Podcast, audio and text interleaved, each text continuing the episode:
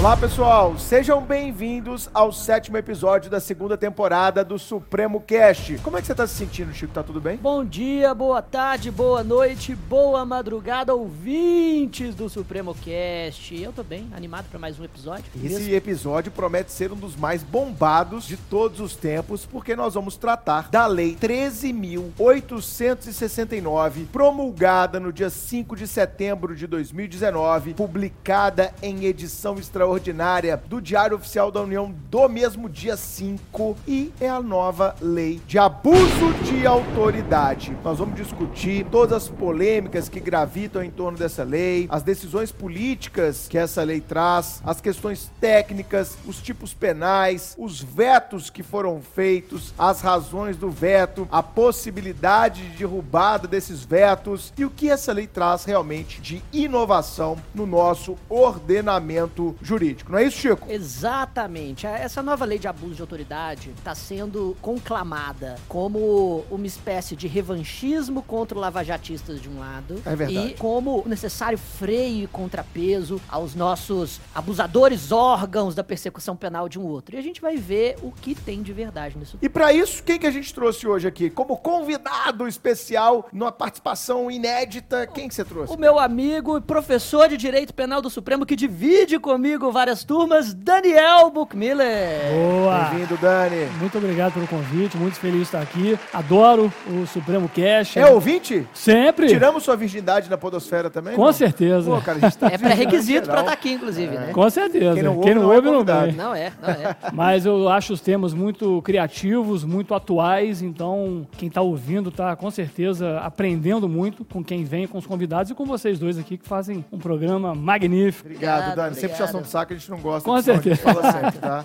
É, mas a gente tem que agradecer, cara, porque realmente a gente tá tendo muito feedback positivo desse projeto que é o Supremo Cast. E eu queria pedir uma coisa a você que tá me ouvindo. Tá ouvindo o Supremo Cast? Printa a tela do seu celular, marca a gente no Instagram, no Facebook ou em qualquer rede social. E olha só, se você tá no Deezer, no Spotify, observe aí o seu celular, o seu iPad, o seu tablet. Tem três pontinhos, não tem? Tem. Clica nesses três pontinhos. Clicou? Clicou? Isso. Aí vai arrastando assim, ó. Lá embaixo tem compartilhar esse episódio.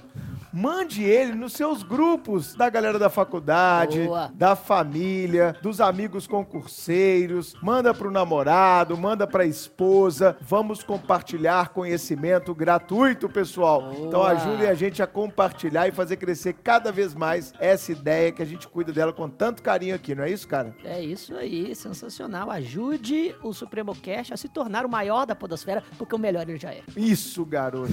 Ô, Dani, vamos falar um pouquinho de você antes da gente entrar nessa discussão aqui, um Beleza. pouco árida da 13869, essa nova lei de abuso de autoridade. Cara, quem é você no mundo? Você é delegado de Polícia Civil aqui em Minas, a gente sabe disso, é do último concurso, né? Do penúltimo, né, na verdade. Penúltimo, tem um Concurso agora. do Murilo, né? É, junto com o Murilo. Tem uma Cadepol acabando agora, o pessoal que tá Sim. vindo, né? Você é de Minas? Sou mineiro, Zona da Mata, ali em Paraíba. Além Só Paraíba, que- passei lá outro dia indo pra Muriaé. É, muito bom. Ali é, é a divisa, Divisa né? com o Rio. Falam que é, o, é a Mineroca. Quem mora ali é o Mineroca. Mineroca. É do lado do Rio de Janeiro. Eu morei 13 anos no Rio de Janeiro, Sim. mas sou natural de Além Paraíba. E fiz concurso no Brasil inteiro e acabei voltando para Minas Gerais, felizmente, massa, porque cara. eu adoro. Legal. Você fez concurso, passou no primeiro concurso que você fez, não foi Pô, isso? no primeiro, último. Conta Claro um que pouquinho dessa história pro nosso ouvinte ver que você é gente como a gente. Bom, faculdade, colégio, nunca fui o primeiro, o segundo, o terceiro, sempre fui o mediano do mediano, sempre fiz o que eu precisei pra passar e ficar tranquilo. Igual a maioria. Igual a maioria. Só que chegou uma hora que eu resolvi estudar. Depois que eu passei na OAB, eu vi que eu levava jeito. Então comecei a estudar, tive todas as dificuldades que o pessoal tem, não sabia estudar, estudava de forma errada, não tinha foco, não tinha motivação, não tinha nada, demorei um pouco, aí numa faixa de 4 a 5 anos até passar, Quatro, cinco anos estudando? por aí. Caramba. No meio eu dei uma parada, então somando tudo dá uns 4 a 5 anos. Sim. E assim, fiz mais de 20 concursos, fui reprovado, fui reprovado em mais de 20 concursos, então eu fico vendo candidatos aí sendo reprovado em dois, três e já já quer desistir. É, não dá, né? E eu sempre falo em sala de aula, se eu tivesse desistido no quinto, no décimo ou no décimo quinto, eu não estaria aqui agora sentado com vocês. Então, a persistência faz parte, a derrota faz parte da vitória. né? A vitória final, a maratona, a gente vai ter problemas, vai ter desilusões no percurso, mas faz parte. Estava me confessando que você foi nosso aluno lá no Pretório Rio, né? Com Bem certeza. antigamente, né? Na década passada, cara, Exatamente, eu fui aluno do Pretório Rio em 2008, 2007 para 2008, tive aula com Bruno Zampier,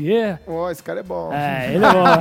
Gabriel Tô. Habib, Bernardo, Marcos Paulo, Cláudia Barros, Rafael Oliveira. Galera que tá aí até hoje. Nossa, a galera que é- são os tops hoje do mercado, já dera. estão há mais de 20 anos aí. E deu certo, consegui passar entre trancos e barrancos. Aí, bicho, exercendo a carreira de delegado. Exatamente, feliz, há seis anos Votado em já. Belo Horizonte. Já estou em BH. Você vai ser pai agora igual o Chiquinho. é Experimentar. aí. Estou aqui na minha frente, pessoal, com dois futuros papais de primeira viagem. Estão ansiosos, esperando a chegada de Pedro e Miguel. Não é isso? Exatamente. Que é da Dupla galera dinâmica, fértil. Pedro e Miguel. Supremo TV. Exato. Serão os futuros professorizinhos do, do, do Supremo, não é A- verdade? Quem a sabe, água hein? aqui do Supremo tem alguma A coisa, água do cara. Supremo, cara, todo mundo engravida Todo, nesse todo curso. mundo ao mesmo tempo. Se você vier ao Supremo, traga sua própria água de casa. Por favor. É a recomendação. Salvo se você quiser engravidar. Exato. Então pode beber a nossa água aqui à vontade, porque aqui é fértil mesmo o terreno. Bom, Dani, mas que legal, cara, você fazer esse depoimento aí que mostra mais uma vez que, como vários convidados que aqui já tiveram, a persistência em concurso público é fundamental. Né? Com certeza. Essa persistência, entendimento do processo, entendimento de que leva tempo e você se manter ali firme no propósito é fundamental. Parabéns, cara. E a gente está muito feliz de você integrar aqui o time supremo. Para quem não assistiu a aula do Daniel Buchmiller, eu recomendo, já tem algumas aulas do Dani no nosso canal do YouTube, então você pode assistir gratuitamente. O Dani está sendo super bem avaliado e ele vem sendo uma das revelações nesse 2019 deste time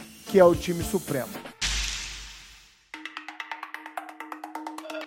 Entrando agora no tema do nosso episódio de hoje, a nova lei de abuso de autoridade. Como dissemos no começo, ela foi promulgada e publicada no mesmo dia, 5 de setembro de 2019. Ah, o preâmbulo traz que ela dispõe sobre os crimes de abuso de autoridade, altera a 7960 de 89, que é a lei de prisão temporária, a 9296/96, que é a lei de interceptação telefônica, a 8069 de 90, que é o ECA, a 8906 de 94, que é a lei da OAB, a lei da advocacia, e revoga expressamente, como determina a lei complementar 9598, os meus alunos de Lindby sabem disso, a lei anterior de abuso de autoridade, que é uma lei bem antiga, 4898 de 65. E também revoga dispositivos do Código Penal do Decreto-Lei 2848 de 1940. Essa é a nova lei de abuso de autoridade. Chico, já lhe faço a primeira pergunta. Precisávamos de uma nova lei de abuso de autoridade ou isso foi revanchismo do Renan Calheiros e sua turma? Afinal de contas, essa lei foi proposta lá uns 4, 5 anos atrás no Congresso por Renan Calheiros. Bom. Me conta aí, cara. Vamos lá. Primeiro,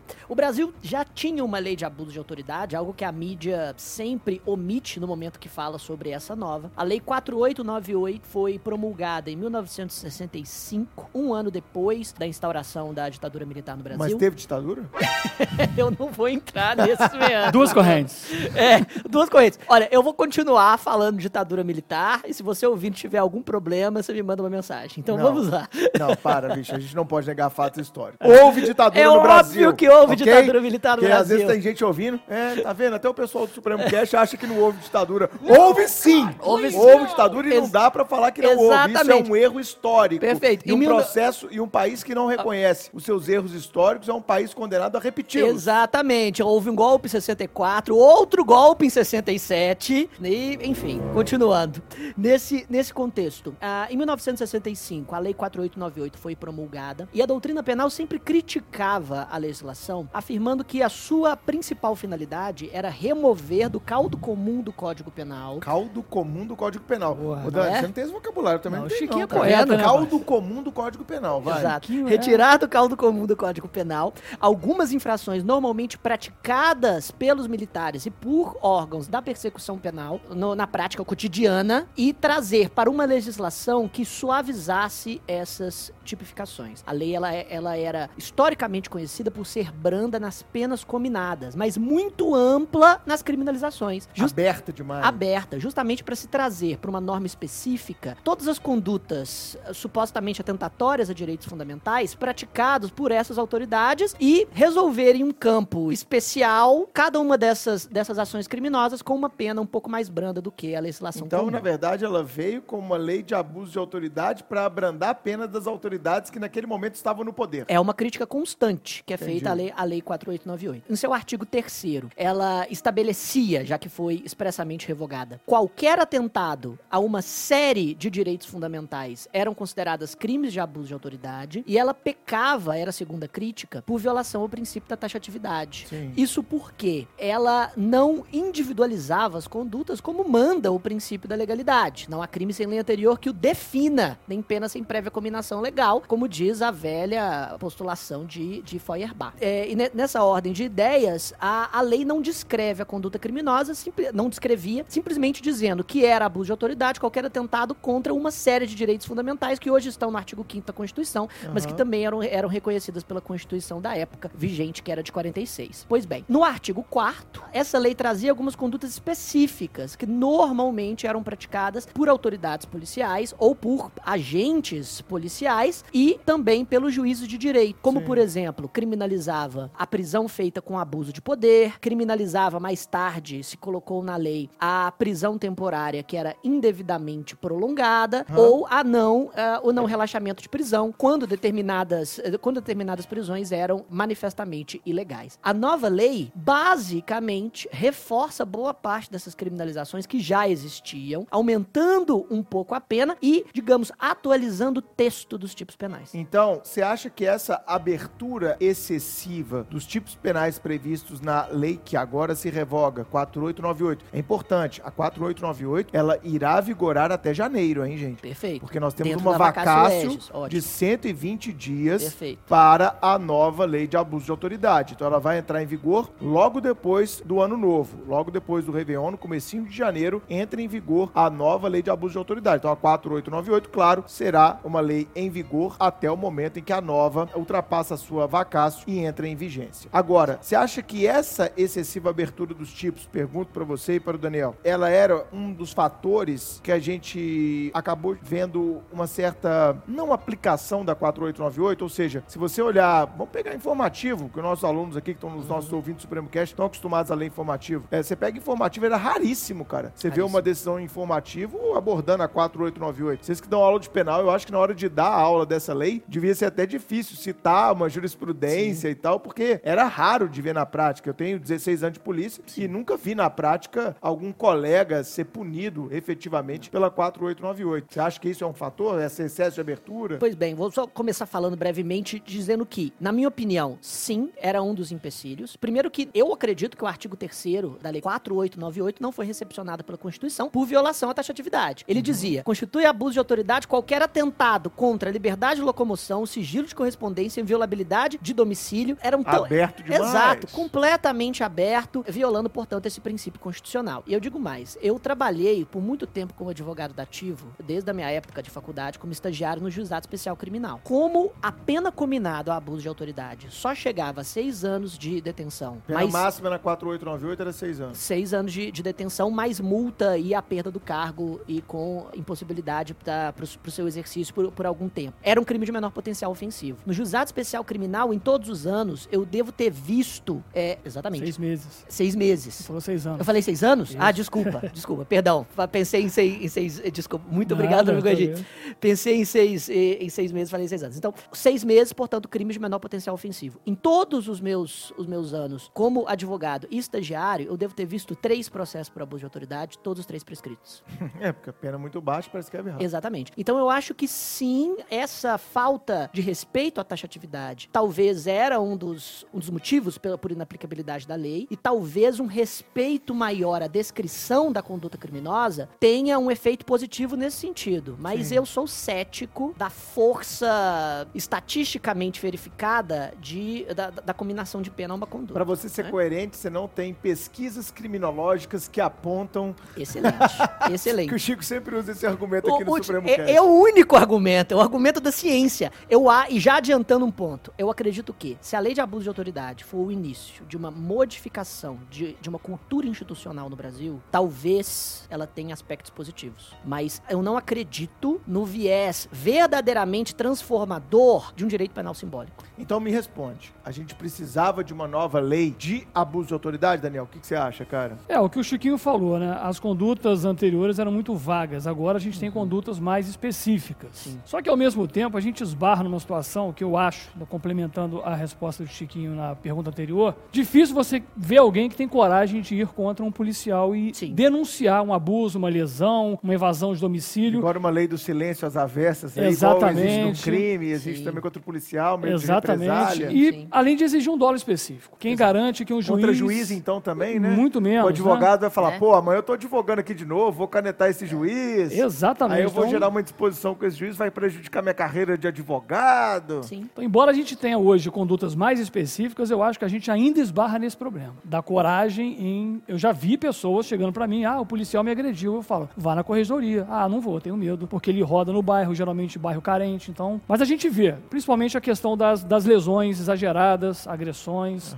Mas contra juiz, confesso que eu nunca vi. Pois é, e nem contra membro do MP também. Exatamente. Né? Que a lei também foca um pouco nisso. Mas a minha visão, estudando aqui um pouco para esse podcast e lendo os debates, lendo a lei, eu acho que essa nova lei de abuso de autoridade, ela nasce sim de um revanchismo político. A partir do momento que a gente teve mensalão, Lava Jato, abre-se uma porteira para que as pessoas investigadas, num determinado momento, falem: peraí, só eu que erro? E esses caras que estão me denunciando, me prendendo, me julgando, esses caras não erram nunca. E se eles errarem, o que, que vai acontecer com eles? O problema é que, como vem da classe política, a gente já tem uma antipatia ab início. Pelo Sim. menos eu acho que esse é um sentimento É. que vigora na sociedade. Tanto é que a gente viu uma grande mobilização da sociedade organizada para que houvesse o veto da nova lei de abuso de autoridade, que, vamos ser sinceros, ela não foi a mais debatida no âmbito do Congresso. A votação dela foi uma votação feita por liderança, não foi uma votação que foi a plenário, onde houve um debate, onde houve cobertura da imprensa. Sim. Hoje à noite será votada a nova lei de abuso de autoridade. Acompanhe aqui ao vivo na Globo News, liga aqui na TV Senado. Não teve isso. Foi uma grande crítica que essa lei recebeu. Foi essa votação meio ali por debaixo dos panos, meio às escondidas. Então eu acho que tudo isso, por vir de uma classe política com a moral degradada por força dos atos por ele mesmo praticados, por ter sido votada de uma maneira, eu não vou dizer antidemocrática, porque está na regra do jogo, mas de uma maneira não com a devida e ampla publicidade.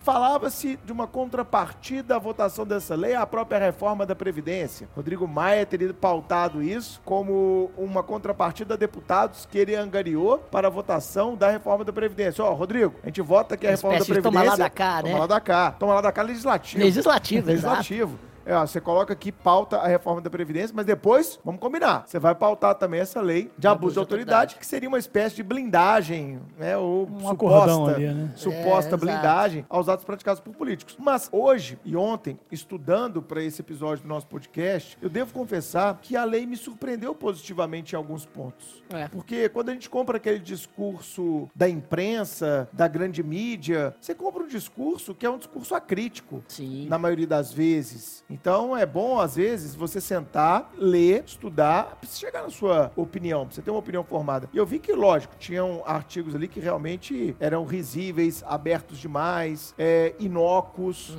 Mas alguns artigos eu falei, cara, que legal colocar isso na lei. Olha, isso aqui acontecia na prática, que legal que agora foi regulamentado. Então, a minha visão, eu acho que a gente precisava sim de uma nova lei de abuso de autoridade. Eu acho, tá? É a minha opinião, até como autoridade. Mas acredito que ela mereceria mais debate, mais opiniões e ela me- mereceria uma construção redacional, legislativa mais bem feita, mais bem acabada, até para evitar esse excesso de vetos que o Bolsonaro promoveu. Exatamente. E aqui no, no Supremo Cast a gente não toma pautas partidárias a priori. Nós Claro. vamos analisar os principais tipos penais da lei e julgá-los em sua conveniência, no seu vernáculo e também no impacto que ele vai ter no sistema jurídico. E eu queria ac- acrescentar, Dani, antes de passar a palavra, que mais importante do que a construção de uma nova lei de abuso de autoridade, eu acredito que deva ser, como você começou a falar, a aplicabilidade. De nada adianta você construir uma nova lei, ter um debate, ter essa discussão, se na prática ela não for aplicada. Então, se a gente olha, por exemplo, um CNJ,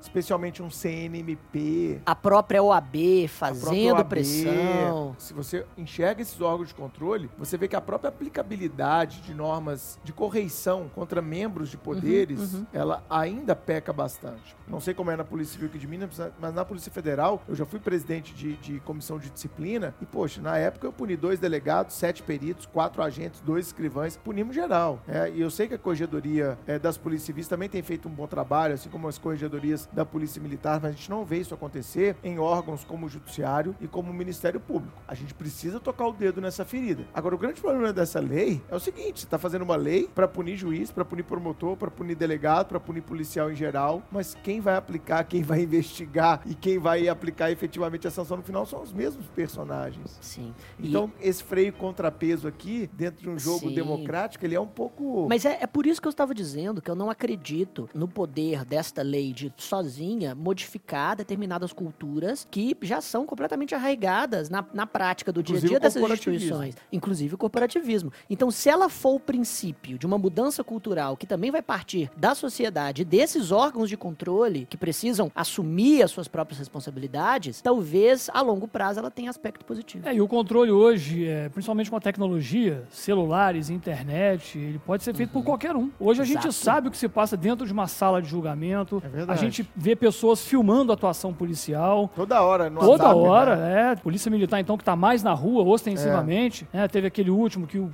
policial foi jogado no chão, o Verdade, rapaz saiu um correndo. ipom. Tomou o ibom, lembrei do Bruno Judoca na hora, falei com ele. Mas assim, a gente vê isso o tempo todo. Hoje, as pessoas têm mais notícia do que acontece e elas podem acompanhar o julgamento. Então, se elas ficarem sabendo, a população fica sabendo de um ato abusivo de um juiz e ela acompanha o julgamento pelo CNJ e vê que gerou impunidade, ela pode cobrar. Coisa Sim. que antes a gente não sabia. Ninguém sabia de nada. Verdade. Ninguém ficava sabendo de nada. Hoje Ficava tem- hoje há intramuros. quase. mais. A internet promoveu Exatamente. mais transparência, né? Os portais de transparência, a possibilidade de você acompanhar os processos que são públicos. Na minha época de faculdade você falava, o processo é público, tá bom. Mas você tem que ir na vara, tem que pedir permissão para abrir a porta de audiência, para sentar lá e etc. Que publicidade é essa, né? Com certeza. Mas enfim, eu acho, a minha opinião, sendo bem claro, eu acho que a gente precisava sim de uma nova lei. Talvez não essa, do jeito que ela veio, mas eu acho interessante sim a gente estabelecer freios, porque há, como o Chico falou, uma simbologia nisso. E aí a gente pode abrir uma grande vertente, quem tá procurando aí um TCC, olha que tema Aí, ótimo para um trabalho de conclusão de curso de uma pós, ou mesmo da faculdade de direito. Seria a nova lei de abuso de autoridade uma manifestação do direito penal simbólico, Chico? Ah, com certeza seria. Na minha opinião, sim. E se ela for o início de uma mudança cultural, como eu falei, talvez ela não fique só na simbologia. Mas, é, na minha opinião, e até pelo fato dela, dela ser uma espécie de resposta legislativa a tudo que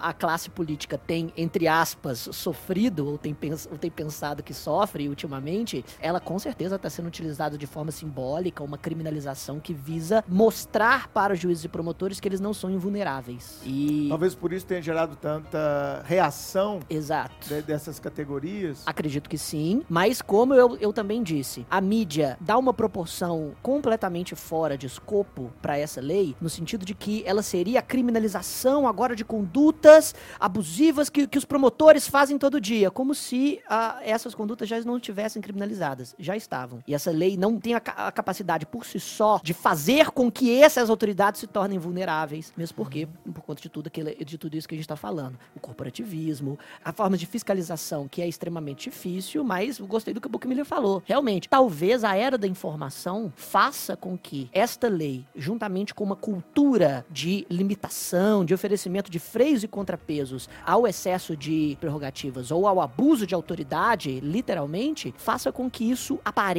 e, aparecendo, a lei pelo menos dá instrumento, em parte que É, eu já só existia. tenho, eu só tenho um receio dentro disso que vocês dois falaram do seguinte, da gente começar a punir Hum. efetivamente só aquilo que aparecer, que é um grande problema da sociedade do espetáculo. Exatamente. Aquilo que ganha mídia, aquilo que ganha proporção, Sim. vai ganhar uma sanção Exato. até para servir de exemplo. Ó, fica É. tranquilo, a corregedoria já foi acionada, ok? Exatamente. Inclusive a vítima pode pedir a instauração do inquérito policial. Ó, a ação penal é incondicionada, fiquem tranquilos. Enfim, especialmente o meu grande receio é que essa lei, mais uma vez, se restringe à atuação policial. Sim. Exatamente. Porque- Quem tá na rua, né? Quem tá na rua. É, os meus colegas policiais estão me ouvindo aí. A minha grande preocupação dessa nova lei é ela só ser aplicável a quem tá no front, a quem tá combatendo o bom combate. Aquela galera que tá ali no dia a dia, que não tem tempo pra decidir, que não tem ar-condicionado, que tá no calor dos fatos, que tem que ter inteligência emocional, que tem que adotar a melhor posição, a melhor postura, a mais adequada. Aquela galera que tá andando de um lado pra prevaricação e de outro pro abuso de autoridade, aquele fio da meada, e essa lei não alcançar promotores, juízes, ministros, desembargadores e outros agentes de poder.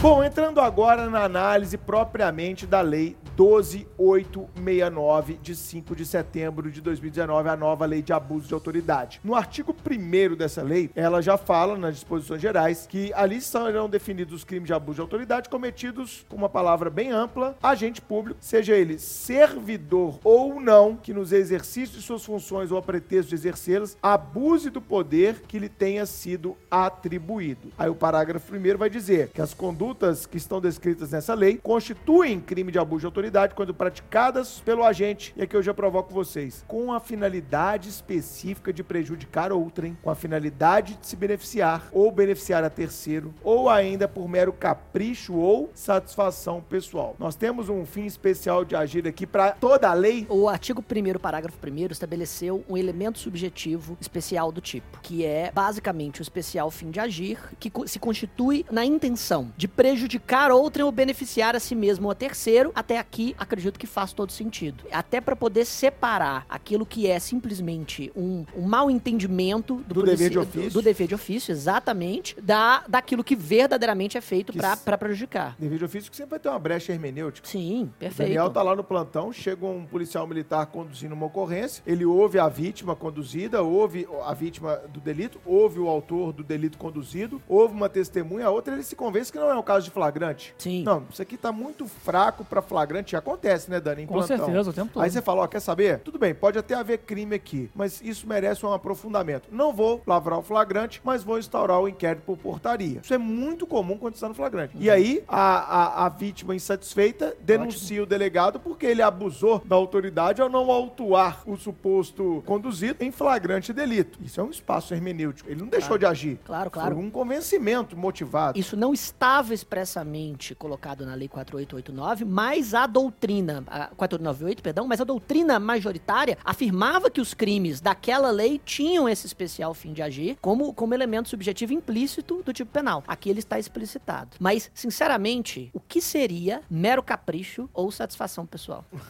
Chilique? Pois é. Não sei. Preguiça de trabalhar, Preguiça de preguiça de trabalhar. trabalhar. plantão noturno, vou dormir, espera Vou aí. dar uma dormida, Qual é, o, aí. exato, qual é o sentido da palavra capricho? É uma palavra polissêmica. Como assim, mero capricho? Como assim? O que, que é isso? Mas na linha daquilo que a gente falou, Chico, o próprio parágrafo 2 desse artigo 1 ele já fala. Uhum. A divergência na interpretação de lei ou na avaliação de fatos e provas não configura abuso de autoridade. Exatamente. Ok? Uma norma penal explicativa É. que dá uma, uma espécie de norte hermenêutico para afastar o crime de abuso de autoridade quando a decisão é feita justamente por divergência de, de interpretação. Isso, inclusive, é apontado por alguns como o artigo que afastou da nova lei de abuso o chamado delito de hermenêutica. Sim. O crime de hermenêutica. Você ser punido por não ter adotado uma interpretação conveniente ou uma interpretação à luz do que um juiz acha que você deveria ter Exato, interpretado. exato. E a mídia fala dessa lei como se ela fosse trazer justamente isso. Exatamente. E pelo contrário, ela afasta expressamente. Afasta expressamente. fundamentou bem. Em plantão a gente vê isso muito, né? O que É. eu faço no plantão passa pro promotor, que passa pro juiz, que vai pro desembargador. Várias vezes já prendi alguém que foi absolvido. É. E aí? Sim. Eu vou ser preso por abuso de autoridade? Claro que não. Exatamente, exatamente. Se eu Exercício fundamentei. regular do direito. Exatamente. Fundamentado, tá tudo certo. Ótimo. O artigo 2 vai falar de quem são os sujeitos do crime. É sujeito ativo do crime de abuso de autoridade. Qualquer agente público, servidor ou não, da administração direta, indireta, fundacional, de qualquer dos poderes da União, dos Estados, Distrito Federal, município, território, compreendendo, mas não se limitando a servidor público e militar ou pessoa equiparada, membro do Poder Legislativo. Então, isso aqui é interessante. Vereador, deputado, deputado, senador, também podem cometer abuso de autoridade. Eu vi até o relator dessa lei no Senado, ele estava inclusive destacando isso numa entrevista que ele deu outro dia à CBN. Olha só, se você olhar a lei, os membros do Legislativo também podem praticar o delito de abuso de autoridade. Isso é legal para uma prova de concurso, né? Membros do Poder Executivo, como um delegado de polícia, membros do Poder Judiciário, um juiz, um desembargador, um ministro, membros do MP, procurador, promotor, membros do tribunal ou conselho de contas. Eles também podem ser ati sujeito ativo do delito de abuso de autoridade. E no parágrafo único, né, Chico, aos moldes que acontece lá no 327, ele vai trazer uma norma penal é, explicativa. Ele vai explicar, Sim, explicitar um conceito. Exatamente. Ele vai dizer, repute-se agente público para os defeitos dessa lei, todo aquele que exerce, ainda que transitoriamente ou sem remuneração, pode ser o caso de um mesário, por exemplo, na eleição, né? Exato. Como faz o artigo 327 também. Por eleição, eles são bem parecidos. No- eleição, olha aí, o político de novo. Nomeação, designação, contratação ou qualquer outra forma de investidura ou vínculo, mandato, cargo, emprego ou função em órgão ou entidades abrangidos pelo caput desse artigo. Então pode ser um terceirizado. Todo mundo que está de alguma forma subordinado ao poder público e trabalhando no poder público pode ser sujeito ativo dessa lei. Exatamente. E eu digo mais, então isso cai muito em prova de concurso também. Um particular também pode ser sujeitativo de abuso de autoridade. Basta que ficou atua claro. em concurso de pessoas com uma autoridade. Pode ser um particular que não tem qualquer vínculo com a administração, Perfeito. aplicando-se o artigo 30 do Código Penal. Porque sendo essa norma penal explicativa elucidadora do conceito de- do, do sujeito ativo, ela é ele- elementar implícita de todos os tipos penais que estão previstos na lei. E, é legal, e elementar subjetiva se comunica necessariamente com todos os, os concorrentes. Isso é legal, né? Uma, uma questão bacana para você que está Uhum. ouvindo a gente sobre concurso de pessoas na Exato. nova lei de abuso de autoridade. É, da ação penal foi vetado. Esse veto é, foi até. Eu, eu concordei perfeitamente com, a- com a- as razões Razão do, do veto, Nesse, nesse artigo terceiro. Porque ele falava que toda ação penal aqui era pública in- incondicionada e que, perante a omissão do poder público, poderia haver ação penal privada subsidiária da pública. O que o Código de Processo Penal já diz. Já disse. Então não servia pra nada.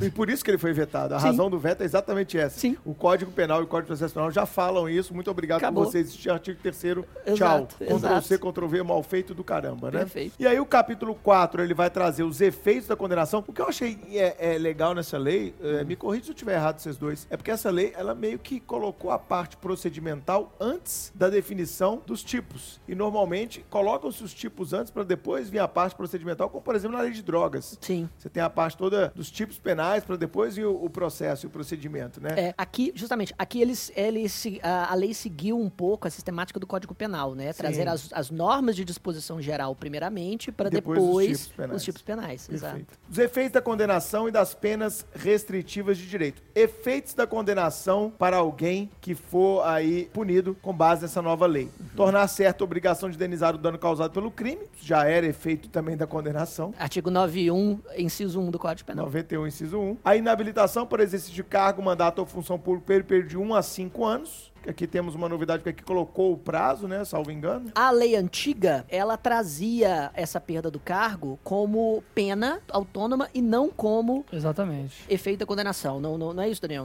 Isso. Artigo 6 parágrafo 3 a linha C. É isso aí. A sanção penal será aplicada de acordo com as regras Do Código do Penal. Código Penal, a linha C, perda do cargo. E hoje é uma É um efeito, efeito da condenação. Exatamente. A lei antiga trazia três penas que poderiam ser aplicadas pelo juiz de maneira autônoma ou conjunta. E a perda do cargo era uma dessas, uma dessas penas. Então, pela lei abuso de autor- de autoridade antiga, o indivíduo poderia receber, a, por exemplo, a pena de multa e de detenção e não perder o cargo. Aqui, a perda do cargo tornou-se efeito da, da condenação, É, mas os- que não é automático o Então, parágrafo ver único aqui, vai ó. dizer. O inciso 3, pessoal, do artigo 4 fala: são efeitos da condenação a perda do cargo, do mandato ou da função pública. Isso. Mas o parágrafo único faz um alerta. Os efeitos do inciso 2 e 3, inabilitação por exercício de cargo e a própria Isso. perda do cargo desse artigo, são condicionados à ocorrência de reincidência Isso. em crime de abuso de autoridade. E não são automáticos. Perfeito. Então, requer reincidência específica e também não há um critério automático, devendo ser declarados motivadamente na sentença. Eu gostei desse parágrafo único, porque ele está querendo que a perda do cargo seja para aquele merdeiro, é uma expressão muito usada no ambiente policialesco, sim, sim, o eu cara sei. que só faz merda, né? Exato. O merdeiro habitual. Já foi condenado uma vez, foi condenado outra. Peraí, não tá na hora de a gente botar esse cara na rua? Não tem lugar na polícia. Não tem lugar. Faz merdinha da estrela, né? E tem sempre, né, Tem, cara? os tem merdeiros demais. clássicos, bicho. E eles já começam na academia, se você for começar a observar bem, viu, Chico? Aí a seção 2 vai falar, eh, depois dos efeitos, fala das penas restritivas, prestação de serviço de comunidade ou, entidade ou entidades públicas, suspensão do exercício do cargo ou da função do mandato pelo prazo de um a seis meses, com perda de vencimentos. Parágrafo único, as penas restritivas de direito podem ser aplicadas autônoma ou cumulativamente. Nenhuma grande... É, aqui eu tenho uma certa, uma certa ressalva, porque a lei não, não explicita se todos os requisitos objetivos e subjetivos para a aplicação de pena restritiva de direito, de maneira substitutiva às penas privativas de liberdade do Código Penal, ainda estão valendo. É, mas a, é claro que sim, a né? lei é. Pois é. Fazendo uma porque, interpretação sistêmica, poxa. porque, mas se as penas restritivas de direito podem ser aplicadas de maneira autônoma ou cumulativa, se quebra-se a regra geral do Código, que é a autonomia das PRD. A- As penas restritivas de direito no Código Penal são substitutivas, autônomas e precárias. No sentido de que se a substituição for feita, ela deve ser feita de forma integralmente. Não há PPL, pena privativa de liberdade, em conjunto Meio com a meio, PRD. né? Não existe meio a meio. E, em caso de descumprimento, ela pode ser reconvertida. Fica parecendo aqui que o juiz pode optar ou pela PRD ou pela PPL, mas quais que são os quesitos? Ou pode aplicar as duas conjuntamente, o que quebra É. a autonomia do Código Penal. Nessa Me parece cumulativamente, né? Exato, me parece que esse parágrafo único foi muito simplório e Uhum. a interpretação dele, em conjunto com as regras do Código Penal, pode dar muito pano pra manga. Verdade, mas será que ele não pensou na hora que ele fez aqui nessa questão da suspensão do exercício do cargo? Por exemplo, é, aplica lá uma pena a um determinado tipo e dá uma suspensão no cara de um a seis meses. Verdade, mas aí a pena de privativa de liberdade que foi aplicada de maneira concomitante, ela pode ser substituída por pena restritiva de direito? Mas aí nós vamos entrar naquela discussão. A maioria das penas aqui são baixas também da nova lei. E justamente por isso, a- os requisitos para substituição estarão satisfeitos. E aí, pode haver substituição e ainda aplicação de uma PRD em conjunto? Esse é o ponto. Porque essa aplicação em conjunto vai quebrar a autonomia da PRD. E a lei poderia, na minha visão, trazer essa sistemática. Mas nesse parágrafo único, ela fez isso muito mal. É uma, é uma crítica aí, né, Dani? No capítulo 5, nós vamos ter as sanções de natureza civil e administrativa. As penas previstas serão aplicadas independentemente da sanção de natureza civil ou administrativa cabíveis, claro. Sim. É a ideia da independência das instâncias civil, penal e administrativa, perfeito? E essas responsabilidades, o artigo 7 explicita isso ainda mais, são independentes da criminal, não se podendo questionar sobre a existência do fato ou a sua autoria, se elas já tiverem sido decididas no juízo criminal. Aqui eu puxo a sardinha para o meu lado, um artigo muito semelhante ao artigo 935 do Código Civil, que fala daquela questão da coisa julgada no penal afetando também a parte civil. Feito. E o artigo 8 fala que, claramente, isso é um ponto interessante, que faz coisa julgada no âmbito civil, assim como no âmbito administrativo disciplinar, no âmbito de um PAD, de um procedimento administrativo disciplinar, a sentença penal que reconhecer ter sido o ato praticado em excludente de licitude, estado de necessidade, legítima defesa, cito cumprimento de dever legal ou exercício regular de um direito. Aqui eu tenho um ponto interessante, porque no direito civil a gente questiona se em determinadas situações, como o próprio estado de necessidade, que o Código Civil excepcionou, como numa legítima defesa de terceiro ou mesmo putativa, se haveria ou não a possibilidade disso gerar uma demanda indenizatória no civil. Então, por exemplo, Chico, é, você desviou o seu carro para não atropelar uma criança e acabou atingindo o carro que estava parado junto à calçada, Estágio de junto ao meu necessidade agressivo. É um estado de necessidade. Você não vai ser responsabilizado pelo delito de dano, mas o dono do carro poderá lhe acionar com Sim. base no 929 e 930 do Código Civil. Pelo artigo 8 aqui, se for uma questão ligada a abuso de autoridade, se há uma sentença penal que reconhece que o agente público ou pessoa a ele equiparada agiu sob o manto de uma excludente de ilicitude, não há mais qualquer salvaguarda para a vítima na seara civil e na seara administrativa. Putativa. Eu acho que aqui nós temos um ponto excepcional em se tratando de abuso de autoridade. Interessante, não, não havia contrário, pensado nisso. que é uma questão muito ligada ao direito É, civil. exa- aqui. exatamente. Mas mesmo havendo legítima defesa, não há possibilidade de reparação civil? Porque Depende aqui diz da que... legítima defesa. Depende. Se for uma legítima defesa real, não há. Então, Uhum. você veio, sei lá, me, me roubar. Eu dei um soco na sua cara e você caiu no chão. E agora você tem que fazer 30 implantes dentários que vão te custar 20 mil reais. Eu não tenho que pagar nada disso. Entendi. Uma legítima defesa real. Agora, se você foi brincar com o Chico e eu achei que você estava o agredindo e eu dei-lhe um soco na sua boca. Ele nunca faria É, isso por mim. Não, E eu dei um soco na sua boca. Não agrida o meu co-host. Não agrida o meu parceiro do Supremo Cast. E aquela agressão era somente uma agressão na minha cabeça, uma clássica hipótese de legítima defesa putativa. Há autores que defendem que, na seara civil, você poderia me cobrar os implantes dentários. é porque aqui só essa questão que não pode ser mais de discutida. Exatamente. Exatamente. Então A aqui- legítima defesa não pode ser discutível mais no civil. Exatamente, aqui não poderia gerar nada. Se fosse uma questão ligada ao abuso de autoridade, reconhecida a excludente de licitude, não haverá qualquer eficácia civil ou administrativa. Você mata e enterra a questão ali. Muito é legal. um ponto que pouca gente vai observar nesse artigo 8 tá? Verdade. Você que está ouvindo o Supremo Cash, se quiser abrir a lei aí, porque nós estamos fazendo uma análise aprofundada da lei. então, se É você aí. quiser fazer uma a- abrir a lei para ir acompanhando junto, eu acho que esse episódio é um episódio de estudo mesmo. Exato. E essa é deliberadamente a nossa intenção.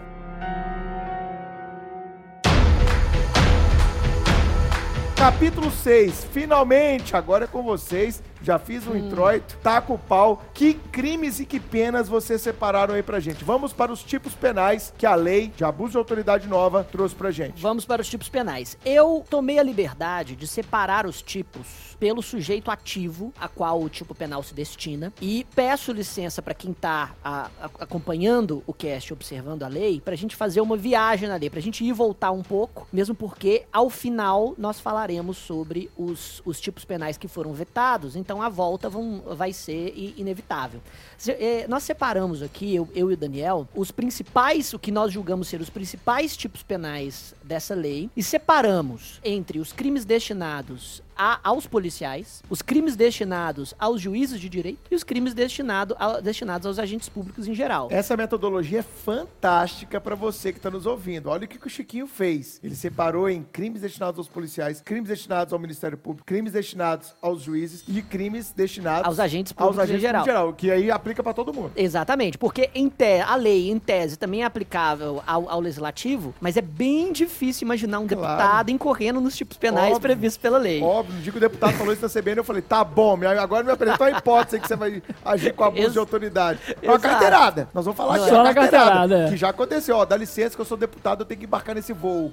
Né? Pode né? ser, pode É, ser. talvez. Carteirada Talvez. de deputado pode ser. Exatamente. Então vamos começar com os tipos destinados aos policiais, com o artigo 12 da lei. O artigo 12 diz: deixar injustificadamente de comunicar prisão em flagrante à autoridade judiciária no prazo legal, com pena de detenção de seis meses a dois anos e multa. O parágrafo único tem algumas figuras equiparadas, que é deixar de comunicar imediatamente a execução de prisão temporária ou preventiva à autoridade judiciária que a decretou. Porque tinha colega que achava que não precisava comunicar juiz, porque o juiz já deu o mandado de prisão temporária ou preventiva. Eu não tenho que comunicar ele quando eu. Ele não que comunicar. Claro que eu tenho que comunicar o juiz que Justamente. Deixar de comunicar imediatamente, inciso 2, a prisão de qualquer pessoa e o local onde se encontra a sua família, ou por ela indicada. violou o direito fundamental que tá no artigo 5 Exatamente. Deixar de entregar ao preso, no prazo de 24 horas, a nota de culpa assinada pela autoridade, com motivo da prisão, nome do condutor e testemunhas. Outro direito fundamental. E prolongar a execução de pena privativa de liberdade, de prisão temporária, de prisão preventiva, de medida de segurança ou de internação, deixando sem motivo justo e excepcionalíssimo de executar o alvará de soltura imediatamente após o recebimento ou de promover a soltura do preso quando esgotado o prazo judicial ou legal. Muito legal esse artigo. Porque, é claro, esse é um artigo, né, Chico, destinado aos policiais. Sim, é, é o meu primeiro artigo destinado aos O policiais. artigo 12 é um artigo destinado aos policiais, sem a menor sombra de dúvida. E nós estamos aqui com dois policiais, dois delegados, eu e o Dani, né, Dani? E, cara, a gente sabe que na prática isso acaba acontecendo. É, eu vejo esse artigo, eu digo mais, para a Polícia Civil e Federal. É, Porque polícia isso somos nós total. que formalizamos a prisão, né? Verdade. Mas, cara, vamos, vamos lá. É, hoje, hoje, que delegado que faz um flagrante que não comunica ao juiz? Com certeza. Sim. Que delegado que, que vai executar uma prisão temporária preventiva e não comunica? Que delegado que não vai comunicar à família do preso que ele tá preso naquela entidade, na, na delegacia ou no presídio X? Que delegado que não entrega nota de culpa quando faz flagrante? E aí vem aqui também um diretor de presídio. O Sim. inciso 4 do parágrafo único é para diretor de presídio, chefe de, eh, chefe de carceragem, etc. Já que a Polícia Judiciária não mais faz essa Não mais função. faz isso. E ainda bem, né? Nem tem que fazer. Ah, né? concordo. A polícia judiciária não tem que ser polícia penal, como a galera tá chamando hoje, os antigos carcereiros, hoje chamados de agentes penitenciários. Bom, se você já deu o tempo da temporária, solta o cara. Se já veio o alvará de soltura da preventiva, solta o cara. Mas eu achei legal essa parte aqui, cara. Sem justo motivo e excepcionalíssimo motivo, porque às vezes, o que acontece? Hum, hum, é, é- é uma das partes que eu ia criticar. Diga, diga. Cara,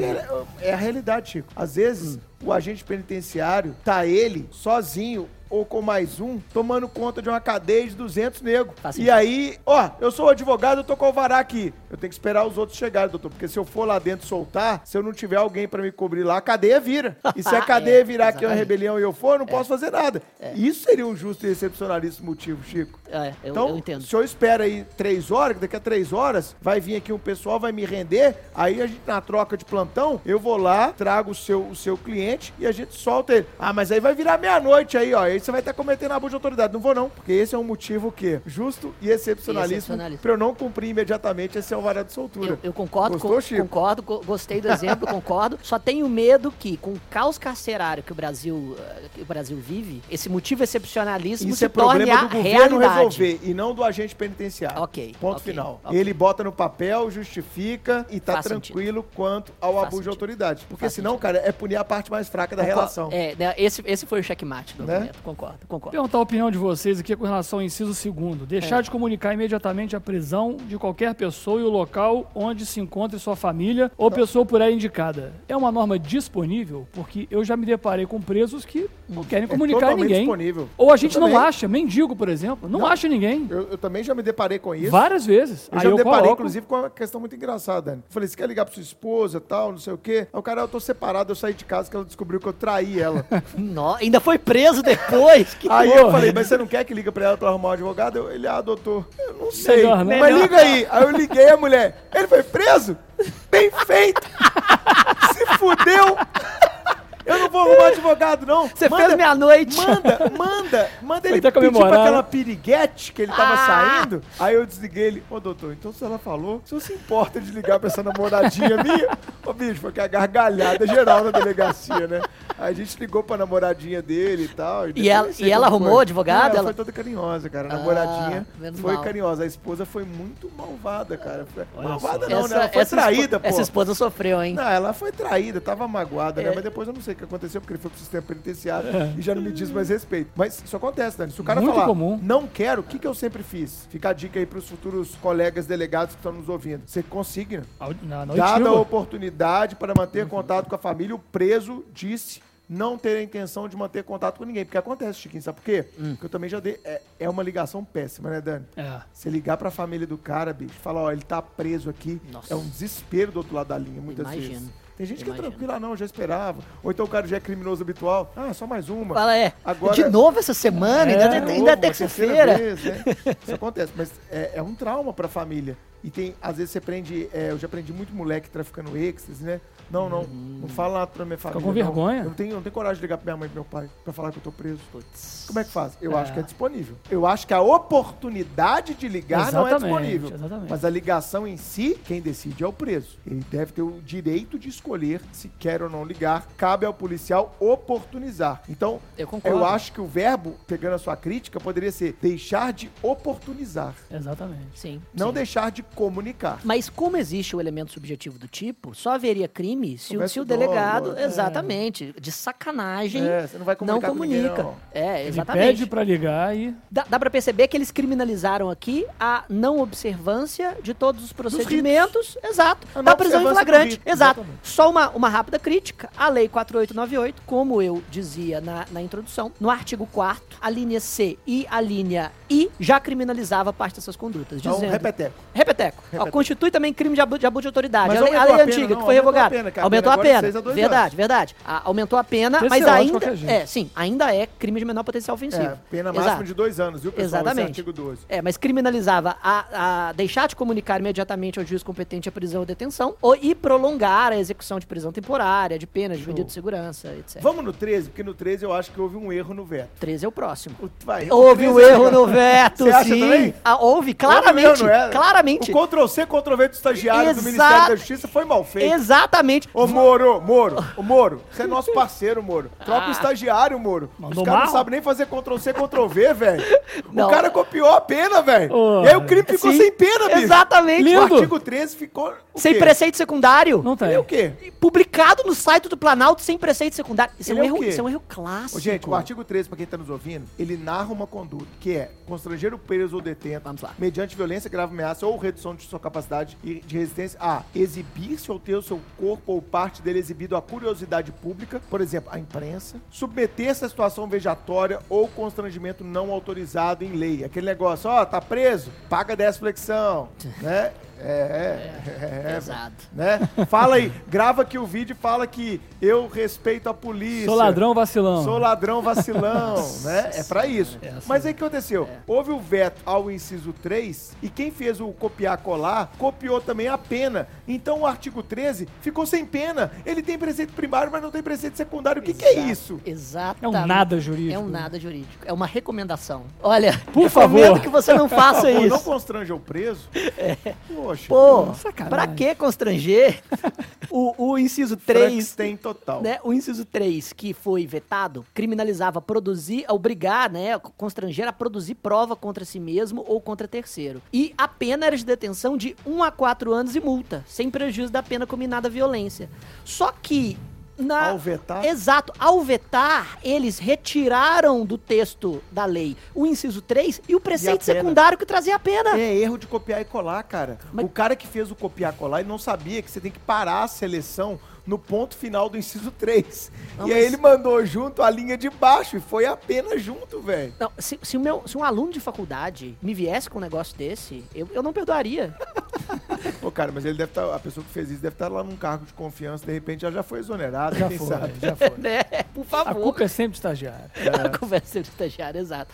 Pois, pois então, eu acho que o tipo penal do, do artigo 13, de, de qualquer maneira, ele é, ele é interessante. É, eu também acho. Eu, eu acho que ele é interessante. Ele não tinha nenhum tipo de correspondência, apesar de que havia uma criminalização bastante aberta na antiga lei de, de abuso de autoridade, que também punia a exposição de presos a algum tipo de, de constrangimento. Outro tipo, Chiquinho, terceiro, Vamos lá, artigo 18. 18. Submeter o preso a interrogatório polici- policial durante o período de repouso noturno, salvo se capturado em flagrante delito ou se ele, devidamente assistido, consentir e prestar declarações. A pergunta que eu quero fazer pra você, meu convidado, Daniel Buchmiller. Que dia que você tava lá de madrugada na delegacia e falou, quer saber, eu vou intimar alguém agora.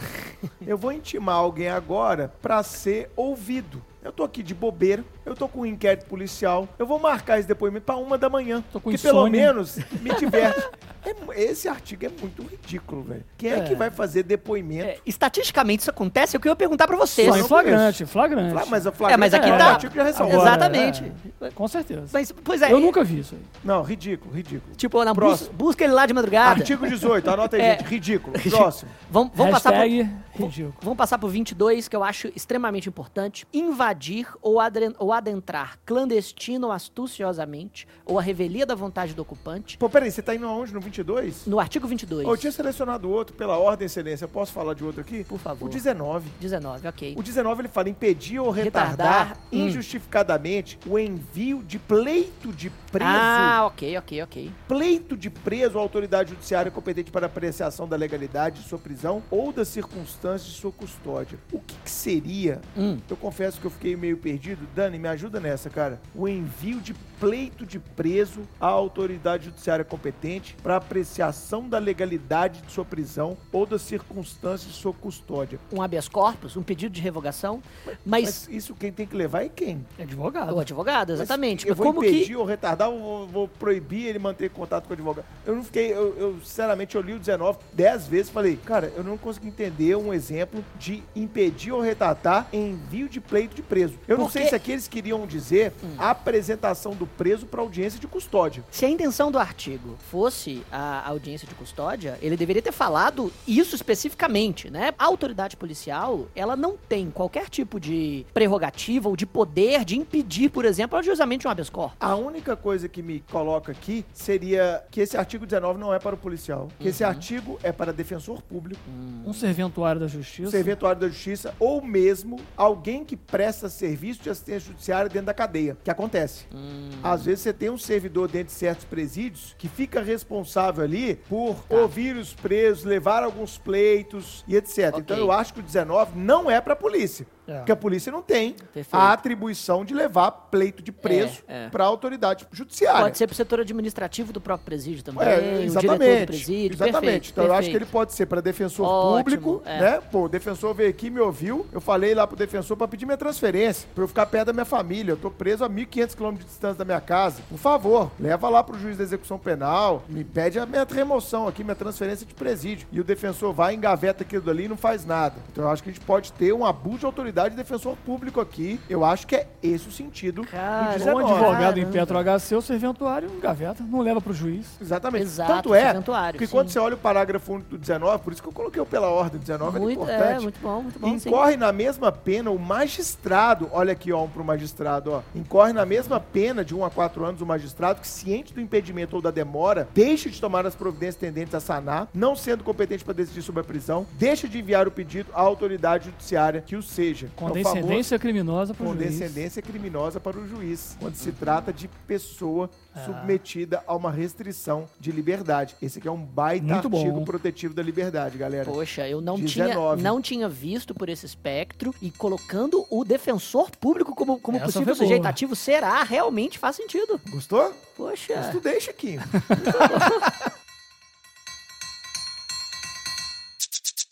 22. Invadir ou adentrar clandestino ou astuciosamente, ou a revelia da vontade do ocupante, imóvel alheio ou suas dependências, ou nele permanecer nas mesmas condições, sem determinação judicial ou fora das condições estabelecidas em lei. Pena, detenção de 1 a 4 anos Mas e multa. já não tinha? Violação de domicílio. Não só tinha no Código Penal, como havia uma disposição específica para o agente público. O que a lei fez foi revogar o artigo 150, parágrafo 2 lá do, do Código Penal e trazer para esse campo da especialidade a violação de domicílio por parte do policial. E acho que até gerou uma revogação lá da invasão de domicílio nesse aspecto Isso. no Código Penal. Né? Exatamente. Parágrafo segundo. Exatamente. Agora, sinceramente, é, é o, que eu, o que eu havia dito no início. Violações de domicílio feitas pelos agentes da lei acontecem todo dia, com, com, to- com Claro. todo respeito, né? a- aos certeza. policiais aqui presentes. Acontece todo dia. Já há criminalização, possivelmente desde o Brasil Império, e o artigo 22 não trouxe muita coisa de novo. Apesar do crime não ser mais de, de menor potencial ofensivo, ainda É. assim cabe suspensão condicional do processo por, por apenas É, mínima um majorou a pena, Majorou a pena. mas, Mas, não o, fugiu o que... da 9099 pela suspensão Condicional, Condicional pelo menos, exatamente. A, 89 compe- a lá da- competência do é. artigo 89 da 9099. Exatamente, a competência vai ser do juiz singular, etc. Mas, é, mas mesmo assim, ah, ainda cabe suspensão condicional do processo. E, sinceramente, o, o aumento da, da, da pena base máxima não, não vai trazer ah, realmente. Grande efetividade. Não né? vai. Mas aí pode ser aquela questão simbólica, né, também. Ó, você ir da rua, fica aí invadindo o imóvel dos outros sem consentimento e tal. Se não for prestar socorro, se não for pra é, salvar alguém, é, se não for pra... é, desculpa, se não for pra, pra, pra prisão em flagrante, cuidado, porque, pô, pode ter uma pena aí até de quatro anos. Agora, o Gera uma- interessante do 22 é que ele trouxe um horário aqui que ele Esse pode ser é interessante, aplicado cara. para outras questões penais. Fala do horário, Dani. É, aqui, cumpre, inciso terceiro, cumpre mandado de busca e apreensão domiciliar após as 21 e antes das 5 da manhã. Uma figura equiparada, né? Que incorre na- nas mesmas penas. Por Eu que explico. 21 Eu e 5 explico. da manhã? Por favor. Eu explico facilmente. Porque em algumas regiões do Brasil, o pôr do sol, especialmente em determinadas épocas do ano, Você que rodou o norte, Ele, né? eu, eu que já rodei o Brasil inteiro, né, cara? Ele acontece próximo das 21 horas. Exatamente. Então, é pra afastar aquela insegurança jurídica de autor que só mora no Sudeste e nunca rodou o Brasil, que não sabe que tem lugar que 20 e 30 ainda tá claro, tem lugar que 4 e meia da manhã já tá claro. Então, colocou aqui de 21 a 5 pra resguardar o repouso noturno. E foi legal, porque a lei colocou 8 horas de repouso noturno, você percebeu? Sim. É a só 21 a 5 dão 8 horas de repouso noturno. Legal. Que é o que normalmente uma pessoa dorme. Não é? Olha que fantástico, eu gostei demais dessa disposição da lei. Eu Também- acho ela contemporânea. Também bicho. não havia pensado nesse sentido. Como é bom discutir. É. Agora, isso se aplica ao repouso noturno do furto? Parágrafo 1 do 155? Uma, uma aplicação assim, Exatamente. talvez. Vai gerar. Já que lá existe uma Eu tenho certa... certeza Uma que certa esse- divergência, né? É. Sobre. Eu tenho certeza, porque, olha só, cara, é, vai gerar outro tipo de discussão às avessas. Por quê? A lei, ela quis abarcar, ao meu ver, eu acho que deve ter tido essa discussão sobre os horários diferentes no Brasil, um país continental. Eu acho que ela quis abarcar isso, mas ela se esqueceu que só comete pelo 21 da lei, abuso de autoridade, quem cumpre mandado de busca domiciliar após as 21 ou antes das 5. E isso vai entrar em choque com dispositivos do CPP e da Constituição que resguardam o repouso noturno. Porque vamos supor uma situação: o sujeito mora na roça. Eu já cumpri mandado judicial em fazenda, mandado de busca e apreensão em fazenda. Galera da roça, quem é do interior aí tá nos ouvindo sabe, vai dormir 8 da noite. E se eu for cumprir, tá, tá escuro já, por exemplo, naquele local. Cheguei lá 8 da noite para cumprir o mandado de busca, já tava de noite, já tava escuro, as pessoas já estavam dormindo. Eu invadi a residência para cumprir o mandado de busca. Eu não cometi, cara, porque a lei colocou horário. Eu não cometi abuso de autoridade e nem invasão de domicílio. E nem invasão de domicílio, assim. Mas eu desrespeitei a ideia de descanso noturno. Exatamente. Olha que artigo fantástico que dá para escrever. É realmente muito interessante. Na, na minha opinião, inclusive, por violar a- o, o repouso noturno, a diligência possivelmente seria ju, julgada. Invalidada. inval- Exatamente. Mas aí qual pode ser a defesa? Não, mas peraí, eu, eu- eu nem abuso de autoridade eu cometi. Por que, que você vai invalidar a minha eh, diligência? Que produziu a prova ABC. Advogado vai rebolar aqui, cara, Vai. agora pra. Discutível. Né? Exato. Certeza. Exatamente. E outro, e vamos lá, o cara tá dormindo. A gente já cumpriu muita busca, né, Dani? De madrugada, 5 da manhã, 6 da manhã. 5 da manhã, na maior parte do país, tá escuro ainda. O cara tá dormindo, o cara acorda às 7. Agora, o que, que vai falar nos mandados que as, que as operações vão falar? 5 da manhã, pela lei de abuso de autoridade, já pode entrar, velho. Não, mas peraí, tá de noite e o cara tá dormindo. Foda-se. Entra que você não tá cometendo abuso de autoridade nenhum. Eu tô mandando você entrar aí. Fechou. Não, chefe, mas o cara tá dormindo e é de noite. A Constituição fala que tem que resguardar o, o repouso noturno, o CPP e etc. Ô, bicho, você não tá cometendo crime de abuso de autoridade nenhum, já passou 5 horas da manhã. Olha o inciso da lei aí. Olha o inciso da lei aí. Tá vendo? É. Em regra, hoje. Ou seja, a lei respeita- melhorou ou piorou esse aspecto? Interrogação. Fica Interrogação, no ar aí. exatamente. O artigo 23, eu estava conversando muito sobre ele com o Daniel. Eu acho que o artigo 23, ele é interessante por um lado e uma lástima por outro. Olha o que ele diz: inovar artificiosamente no curso de diligência, de investigação ou de processo, o estado de lugar, de coisa ou de pessoa, com o fim de eximir-se de responsabilidade ou de responsabilizar criminalmente alguém ou agravar-lhe a responsabilidade, com pena de detenção de um a quatro anos e multa. Isso e... é o famoso plantei. Exatamente. plantei provas. Javanesa. Plantei provas. Vamos, vamos fatiar. Javanesa total. É, vamos fatiar esse artigo 20 2023. Primeiro, inovar artificiosamente no curso de diligência, investigação ou, ou, ou de processo. Ou seja, temos aqui um crime normalmente, que normalmente vai ser praticado pelo policial, em tese também pode ser realizado por alguns, alguns agentes dentro da persecução penal no processo penal. Mas, perfeito. Se inova o estado de coisa, lugar ou pessoa com o fim de. Vamos começar. Com o fim de responsabilizar criminalmente alguém. O indivíduo quer prender determinada pessoa, o policial sabe que o cara é criminoso, mas nunca conseguiu um flagrante planta uma droga pra ele responder por tráfico. Isso já era Fraude processual. denunciação caluniosa, que é um, É, crime, sim. mui- que é um crime muito mais pior. grave do que o artigo 23. O que, que ele fez? Dentro da elementar do tipo responsabilizar criminalmente alguém, diminuiu a pena. Novácio Legis e Mélios. Novácio Legis e Melius tem que ser aplicado retroativamente para beneficiar todos os policiais que plantaram evidência para criminalizar alguém. Um Caralho, repete isso. é. Quando o artigo 23 criminaliza a inovação artificiosa com o intuito de responsabilizar criminalmente alguém, ele diminui a pena da denunciação caluniosa. Quanto que era a pena de denunciação? 2 a 8, dobro. E agora virou 1 a 4. 1 a 4. O Novácio Légios e Então concordam. Você plantou uma droga, plantou um documento, plantou uma arma, plantou né? uma arma pra criminalizar quem não seria criminalizado. E deu causa à instauração de investigação. Antes, denunciação caluniosa. Agora, um tipo penal mais específico, princípio da, da especialidade, norma especial vai, vai afastar a aplicação da norma geral. Um a quatro anos, a pena caiu pela metade. E tem um exemplo interessante que a gente conversou, que no final Ótimo. fala ou agravar-lhe a responsabilidade. nesse ponto, a lei inovou positivamente. Teve um caso específico, recente agora no plantão, o cidadão foi preso com uma arma de fogo, Certo. fui interrogá-lo, ele falou, a arma é minha, tranquilo, vou assumir. Aí eu falei, beleza, foi você que raspou a numeração da arma? Eu perguntei. Ele, não, mas não tá raspada não. Eu falei, tá raspada, eu mostrei pra ele. Ele olhou, PM, filho da puta. Caramba. O PM raspou. O que, que ele fez? Ele tirou o cidadão do artigo 14 e jogou pro artigo 16 do Estatuto do Armamento. Ele não plantou um crime, Mas uma ele arma, agravou. mas ele agravou. Nesse ponto, a lei inovou positivamente, porque realmente Encontrei, não havia... encontrei um 38.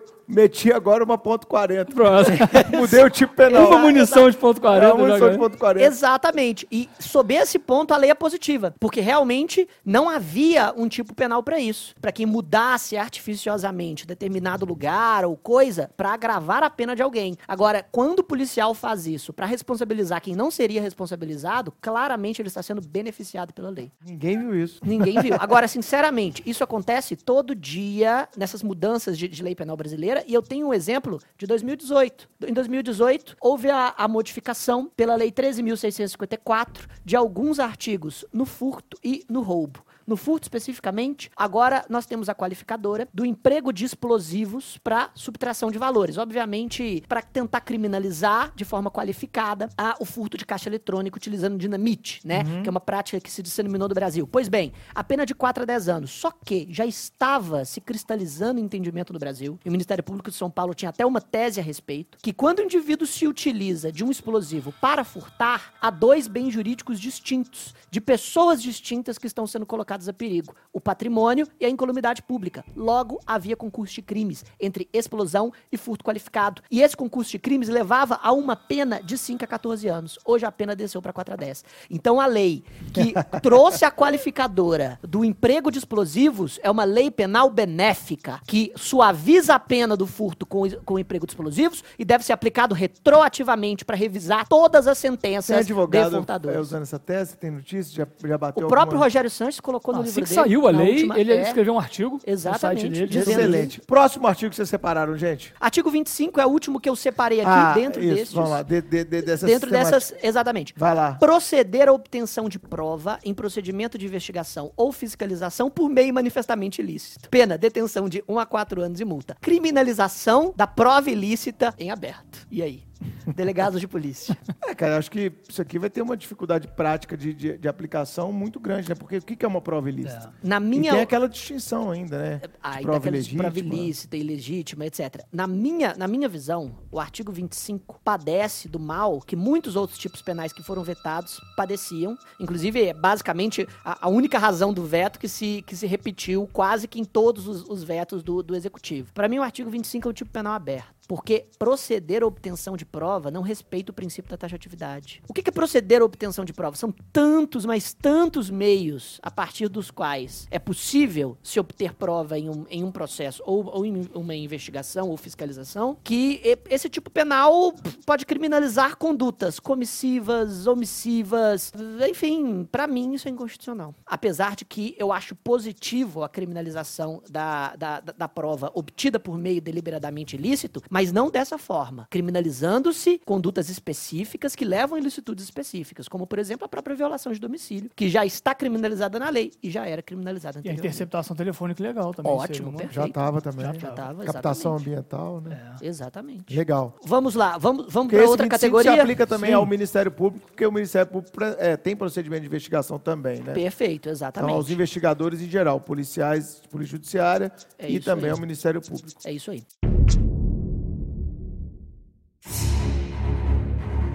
Vamos então à categoria de crimes destinados ao juízo de direito. Artigo 10. O artigo 10 diz: Decretar- decretar a condução coercitiva de testemunha ou investigado manifestamente descabida ou sem prévia intimação de comparecimento ao juízo. Primeira coisa desse de 1 a artigo. 4 anos. 1 a 4 anos. Primeira coisa desse artigo, ele se esquece que o delegado também pode determinar a condição coercitiva. Ah, sim. E- Mas ele fala comparecimento É, ao juízo, ao então parece juízo. que ele só tá mesmo... Parece que, exatamente, que ele só só está deve destinar ao criminalizando. juízo. Exatamente, exatamente. Então, primeiro, na DPF 395 e 444, ajuizada pela OAB, o Supremo Tribunal Federal já afirmou pela inconstitucionalidade da condução coercitiva do réu Sim. ou do investigado. Voto Gilmar lá, condutor. Me parece, então, que esse, que esse é um crime voltado para aquele que decreta a, a condução coercitiva é, da testemunha ou, de certa forma, qualquer condução coercitiva do, do investigado, da testemunha indevidamente e, e do investigado, já que ela, ela, é, ela será necessariamente inconstitucional. Já batemos de papo em outro podcast e eu lembrei pra você, acho que foi naquele com o Campidelli e com o Cris Gonzaga, Aham. onde nós falamos que essa invenção de pedir condição coercitiva ao juiz foi porque muito juiz não estava dando a prisão temporária. Exato. Então foi é o que uma, eu ia uma perguntar você. inovação, né? Foi uma inovação, mas enfim. É, não, justamente. E, e eu, eu que eu ia perguntar. O decreto de, de, de condução coercitiva, muitas vezes, eles, ele era feito como uma espécie de. Supedane. Exatamente, uma, uma, uma Gambiarra.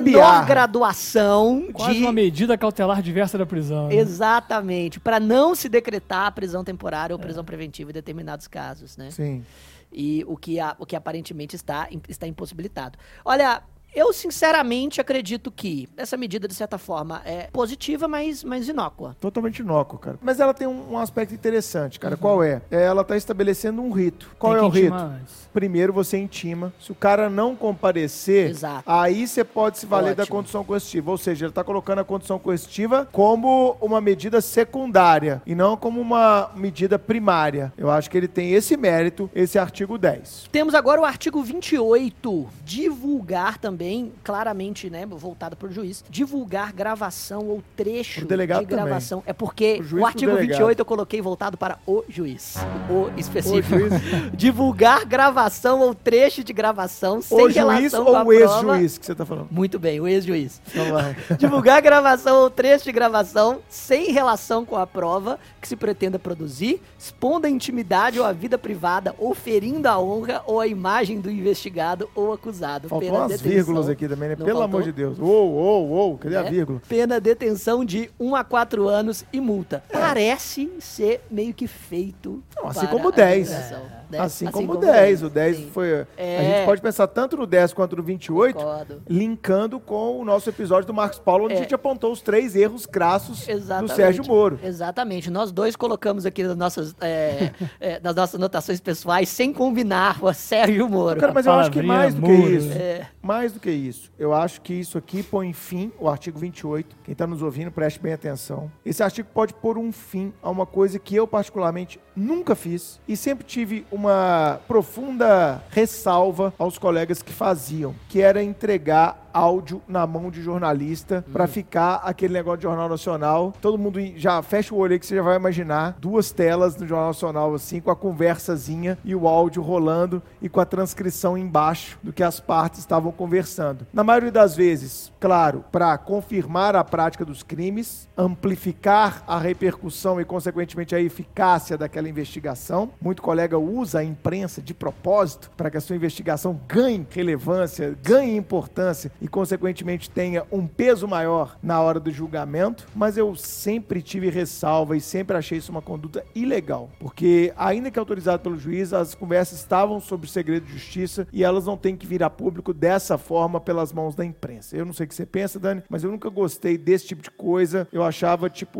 uma, uma parada muito mais de vaidade do que de caráter informativo.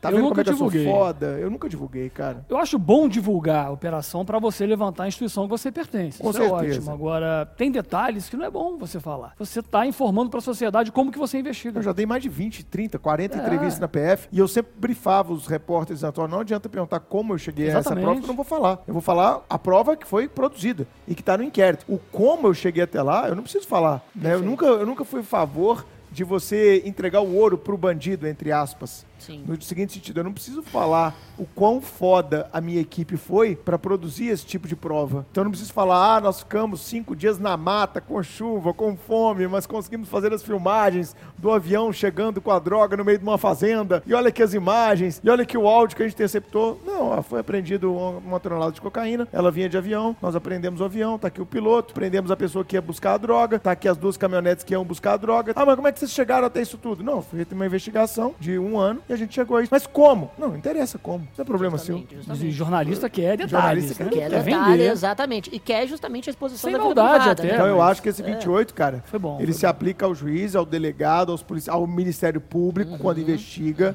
Né? Que não tem doutrina de investigação no Ministério Público e eles pecam muito nessa hora. É isso é, é- tem que falar mesmo, é a verdade, Tem, cara. tem, tem que ser, não tem doutrina. Nenhum promotor foi treinado pra investigar, investiga de orelhado e faz um monte de merda. Usa um ou outro policiais. faz um bom trabalho investigativo. A maioria chega um momento que não sabe o que fazer com a investigação. Esses piques aí, procedimento de Uhum. investigação criminal, é, a maioria não dá em nada, e não tem controle judicial. E essa lei, em muitos aspectos, ela se aplica a PIX do Ministério Público. Sim. Aqui é um ponto, Sim, né, de sim. divulgar para a imprensa. Então isso aqui se aplica para delegado, para juiz, para promotor, sim. ao meu eu, ver. eu também acho que o artigo 28 é um artigo positivo, sim, bastante positivo, se aliado à mudança cultural, não é? Perfeito. E vou te fazer uma provocação. Será que Diga. eu posso aplicar o 28? Tem o verbo divulgar gravação ou trecho de gravação, sem relação com a prova que se pretenda produzir. Ok. Expor na intimidade, porque aqui ainda tem esse detalhe, sem relação com a prova. Então, se fosse relacionado com a prova, tá ok? Pode divulgar à vontade? Fica esse questionamento. Mas se quem divulgar, como já aconteceu em inquérito meu, advogado, Hum. Quando tá na fase judicial, ele tem acesso às gravações. Sim. E ele pega trecho da gravação e, para provar a inocência do cliente dele, faz um conchavo com o jornalista e divulga um trecho que é favorável ao cliente dele. E aí, o advogado comete esse crime do artigo 28? Na minha opinião, não. Sem relação com a prova que se pretende produzir. Não, e- Se tiver é- relação, Não, mas, Pode. não, mas é, se- é, justamente né, nesse contexto não haveria tipicidade, mas todos os sujeitos ativos desta lei são aquelas autoridades públicas ou estão em conluio com as autoridades públicas. Aqui não há Se- conluio. Aqui não há E conluio. Defensor? Então, o particular sozinho não conseguiria praticar esses crimes, porque não é sujeito ativo, que é elementar implícita desse- desses tipos penais. Com relação ao, ao defensor público. Mas e se ele tiver em conluio com um servidor da justiça que repassou para ele no momento inadequado aqueles áudios? Ô, doutor, você é meu chegado, você traz o uísque para mim no final do ano. Toma aqui, ó. Olha esses áudios aqui que já tá chegando pra gente, ó. Divulga aí que seu cliente vai ficar de boa. Perfeito. Se houver esse conluio, na entrar minha naquela opinião, primeira parte, poderia, poderia ter esse tipo penal se houvesse o elemento subjetivo especial do tipo, que é a finalidade de prejudicar. E nesse contexto não haveria finali- essa finalidade, Mas a sim finalidade de finalidade de beneficiar. Exato. ferindo a honra do investigado. É, ferir na honra do investigado. É, é. Não haveria essa finalidade de ferir a honra, de, de Mas- ferir esses, esses direitos fundamentais, e sim de buscar uma defesa processual que talvez não seria feita de outra forma. É, vamos lá. O nosso próximo tipo penal que eu selecionei é o artigo 36. 36 da nova lei de abuso de autoridade. Exatamente, ainda voltado para os juízes, decretar em processo judicial a indisponibilidade de ativos financeiros em quantia que extrapole exacerbadamente o valor estimado que, que é isso? para a satisfação da dívida da parte e, ante a demonstração, pela parte da excessividade da medida, deixar de corrigi-la. Pena de detenção de 4 anos e multa. Aqui é aquela questão da indisponibilidade total do patrimônio do cara. Exatamente. Bloquear todos os bens, me parece, exatamente, me parece que isso está sendo volt... que esse tipo penal é voltado para essas situações específicas, nos quais não se prova de maneira exata quanto do patrimônio do indivíduo é ilícito e esse bloqueio é feito Tá, mas o artigo 4 da lei de lavagem, Hum. ele fala que haverá uma inversão do ônus da prova. E tem a mescla, né? Né? O E a mescla, tá bom, beleza, você tá com um patrimônio de 100 milhões, eu bloqueei seu patrimônio de 100 milhões. Mas peraí, eu era um empresário antes, né, de acontecer essa lava-jato, e eu já tinha um patrimônio de 30 milhões. Tá bom, mas agora o seu patrimônio é de 100 milhões, e agora eu tô bloqueando 100 milhões. Cabe a você me provar o que é patrimônio lícito e ilícito e provar a origem desse recurso. A lei de lavagem, ela inverte o ônus da prova. Então isso aqui E aí, é... como conciliar essas duas normas? Não, cara, eu Após acho... ele provar, se o juiz mantiver, talvez. É, Talvez a exatamente. segunda parte A do segunda tipo penal parte. seja relevante. Mas a primeira, em quantia que extrapola exaca- exacerbadamente o valor estimado para a satisfação da dívida. Que dívida? Às vezes o cara roubou o erário, corrupção. Esse aqui, eu não sei por que Não foi é, vetado. não foi vetado. Eu achei estranho o Moro e o Bolsonaro não vetarem o artigo 36. Afinal, o Moro bloqueou muito ativo financeiro no, no decorrer da Lava Jato. Mas vai lá. Exa- Exatamente. Próximo. E vamos lá agora para a nossa parte número 4, que são os tipos penais praticáveis por agentes públicos em geral. Agentes públicos em geral. Qualquer um pode praticar isso. Vai lá. Qualquer agente público. É, em tese. Artigo 15. Constranger a depor, sob ameaça de prisão, pessoa que, em razão de função, ministério, ofício ou profissão, deva guardar segredo ou resguardar sigilo. Sigilo profissional, né? Ex- Exatamente. Me parece que também está voltado para situações específicas. Isso acontece muito na prática? Eu, Não, cara, nunca nunca ouvi vi. falar. Na prática, o cara falou, doutor, isso eu não vou falar porque isso aí Exato. ofende meu cliente. Eu já coloquei advogado como testemunha. Já chamei Hum. Pra- advogado. pra- mas, mas para depor pro não, próprio, contra não, o próprio advogado chegou pra mim e falou assim uma vez, ó, caso concreto, tá? Doutor, Hum. é, eu não vou defender esse cara. Eu tinha assumido aqui o patrocínio patrocínio da causa dele, mas eu não vou defender esse cara. Eu, tá bom, e por que você veio aqui me falar isso? Eu não tenho nada a ver com isso, é problema seu do seu cliente. Ele, não, doutor, mas eu tenho que te contar uma coisa. Eu o quê? Ele tá para receber mais um carregamento gigantesco de droga. Que, que advogado é esse? Advogado que tava com Adoro. medo de morrer, cara. Adoro. Calma, advogado é informante, Chiquinho. Não venha com Demais. essa. Não, Não. venha com essa. Com essa. Com essa Não, aqui beleza. Advogado gosta de cliente tá? preso. Não, advogado que gosta de cliente preto. É, antiético. O advogado tá- Antiético. Tá, ferindo o Concordo. código de ética. Ou não. Não, tá ferindo o código de ética. Deixa eu cara. acabar o caso, por favor, meu Acabe filho. o caso, mande ver. E aí ele me falou, ó, tá chegando mais um carregamento e etc e tal. E eu vi que o cara é muito truculento. Ele já me deu uma ameaçada antes mesmo de me contratar. Eu tava negociando horário com ele. Eu fui lá no presídio conversar com ele. Ele tem um monte de comparsa aí de, de uma, como diria a Globo, de uma organização criminosa que comanda os presídios no interior de São Paulo. E eu não falar a sigla, pra não né? falar Pode a falar. sigla.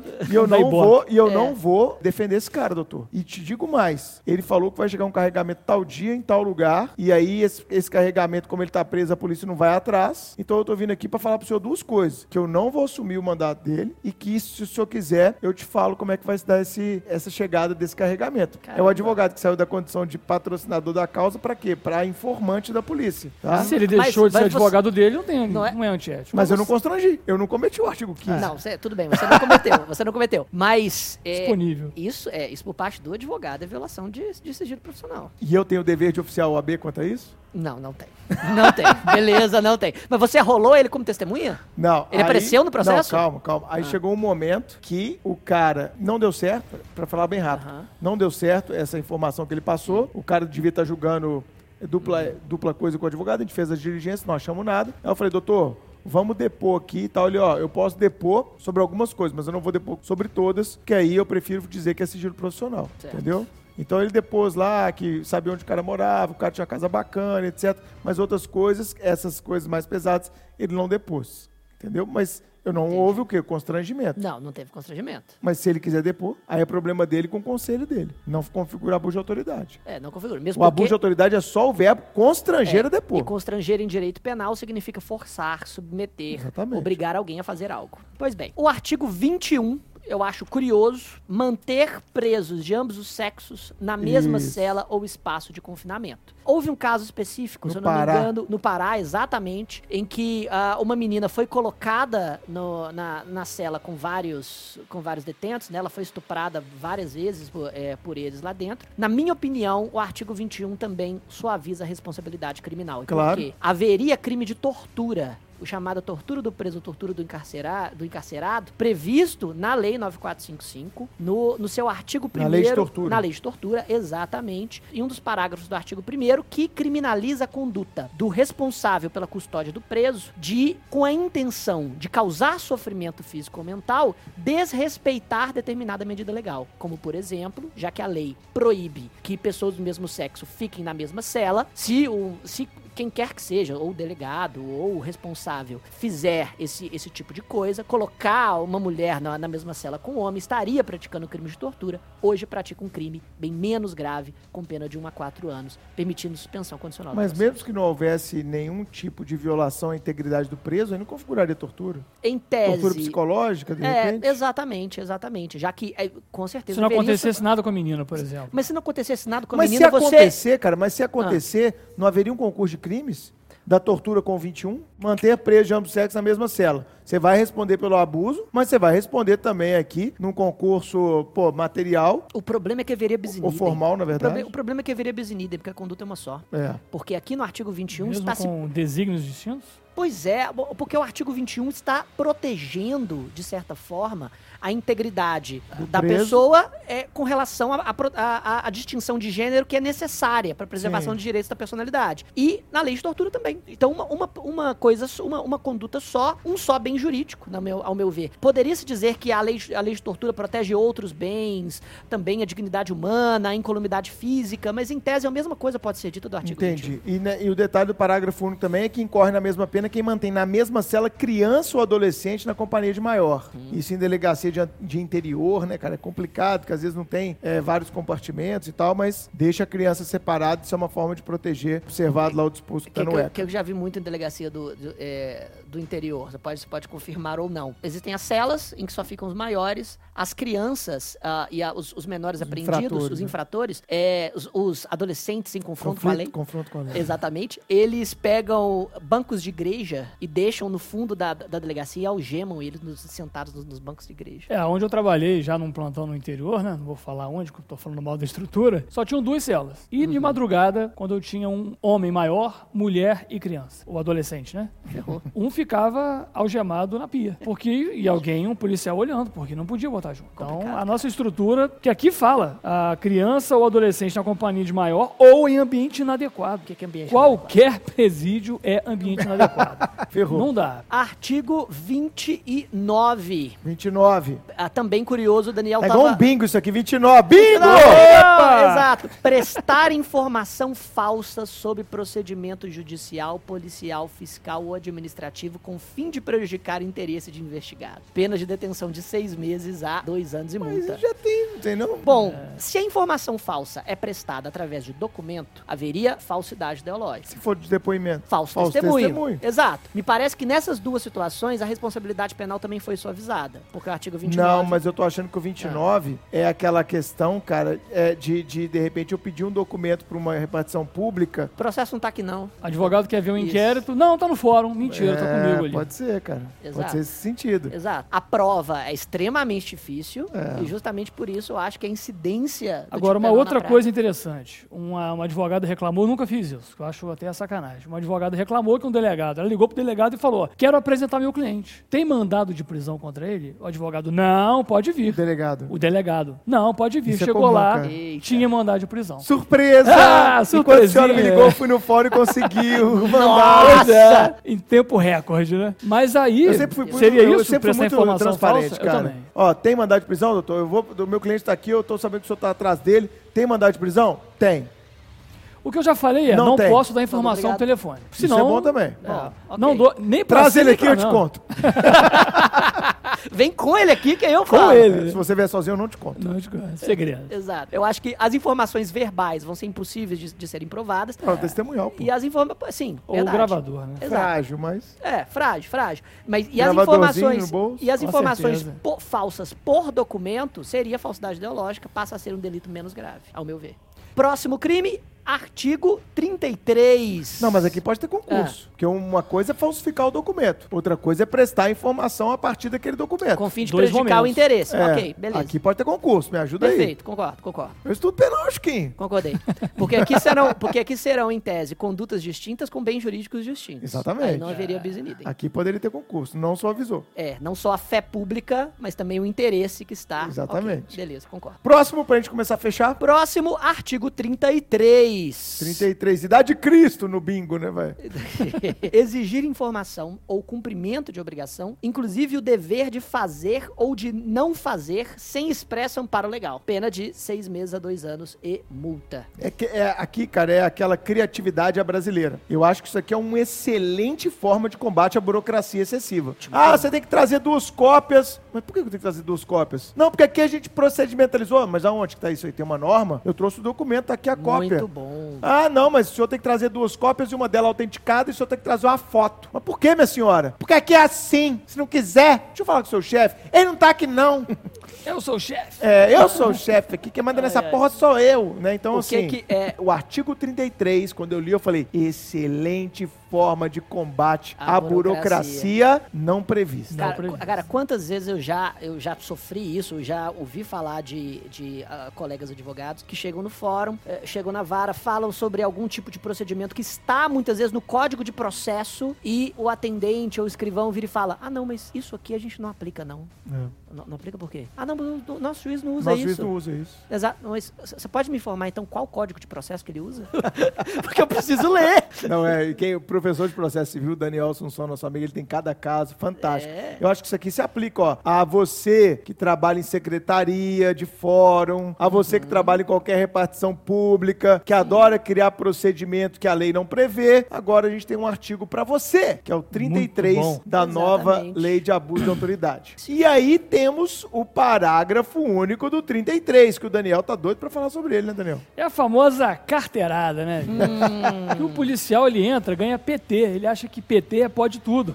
Mas não é bem por aí. O camarada chega na porta da boate e mostra a placa, a famosa placa, ou a bolacha, que eu mandei no aula outro dia. Cara, isso acontece muito. E acha que tem o direito de entrar. E não só entrar, ele quer o camarote. No Off, show, off, né? Off, Show. off, off. Show Jorge Mateus. Camarote na cara do gol. Por favor, não repita esse tipo de comentário. Tudo bem, Iron Que Maiden. eu e Chiquinho, a Muito gente... bom. é, Iron Maiden, Iron Maiden. Molejo dia 4 aqui- tô lá no Iron Maiden. molejo aqui é liberado. Molejão. Tá? Molejão é liberado porque eu sou fã. Iron Maiden também, mas dupla sertaneja aqui não, Não. entra. Então, você, por Não. favor, troque seu Peço perdão, peço vez. perdão pela. Exato. Seu lexo musical tem que ser diferente. Tem Com que ser certeza. diferente. Vamos voltar para a lei? Olha Maravilha. só, o parágrafo único do 33 fala: incorre nessa mesma pena de 6 a 2 anos quem se utiliza de cargo ou função pública ou invoca a condição de agente público para se eximir de obrigação legal. Pô, bicho, sou polícia, cara. Libera aí. Ou para obter vantagem ou privilégio indevido. Sem dúvida alguma, a conduta de carteirada, ela está prevista no 33, parágrafo único da nova lei de abuso de autoridade. Eu acho isso muito interessante porque a corrupção passiva privilegiada do Código Penal já criminaliza o indivíduo que, cedendo a interesse ou pedido de outrem, deixa de fazer um ato de ofício ou pratica indevidamente. Sim. E agora nós temos um crime para quem tenta influenciar através da carteirada, através do Sim. seu. do- E, e sobre carteirada, eu acho que cabe um parêntese, porque tem muito aluno nosso que vai passar daqui a pouquinho para concurso público, né? Amém, pessoal? Amém, amém. Acho que é legal a gente falar um pouco disso, né, Dani? Já que a gente está com, Com um tipo certeza. penal aqui agora bem expresso nesse sentido. Eu tenho certeza do que eu vou falar. Isso diminuiu muito no Brasil, até pelo aquilo que você falou. Hoje qualquer um tá com uma câmera e tal, você vai começar a carteirar, começar a discutir com segurança, e alguém vai filmar aquela baixaria, você vai acabar com sua carreira. E eu vou falar uma coisa para quem tá me ouvindo. Lembre-se sempre disso. Tem poder quem tem conhecimento. O poder não deriva de arma, o poder não deriva de carteira, o poder não deriva de cargo. O poder sempre será derivado do seu conhecimento. Então, saber exercer o poder está vinculado diretamente ao conhecimento que você tem sobre a forma, a hora correta de usar o seu poder. Porque às vezes, Chiquinho, a galera fala sempre da carteirada como algo ruim. Às vezes você está no exercício da sua função e você tem que fazer prevalecer o seu cargo. Ó, filho, sai. Ah, não, não sei o quê. Você só pode subir lá no andar tal se eu autorizar. Pô, você quer ser preso ou você vai sair da frente? Eu tô com um mandado na minha mão e eu vou cumprir ele agora. Sai. Sai daqui agora. Senão você vai ser algemado e preso. Isso não é carteirado. isso é exercício do seu poder. A carteira permite A isso. carteira permite isso. Sim. Então há, há que se distinguir, porque sobre um signo de uma carteirada, você pode estar colocando em xeque o exercício de poderes legítimos. Né? E no Brasil a gente teve a confusão tanto tempo disso, até fruto também de período ditatorial, Sim, de sim, período antidemocrático, mas é bom que você grave isso. Tem poder quem tem conhecimento, não é quem tem carteira e arma.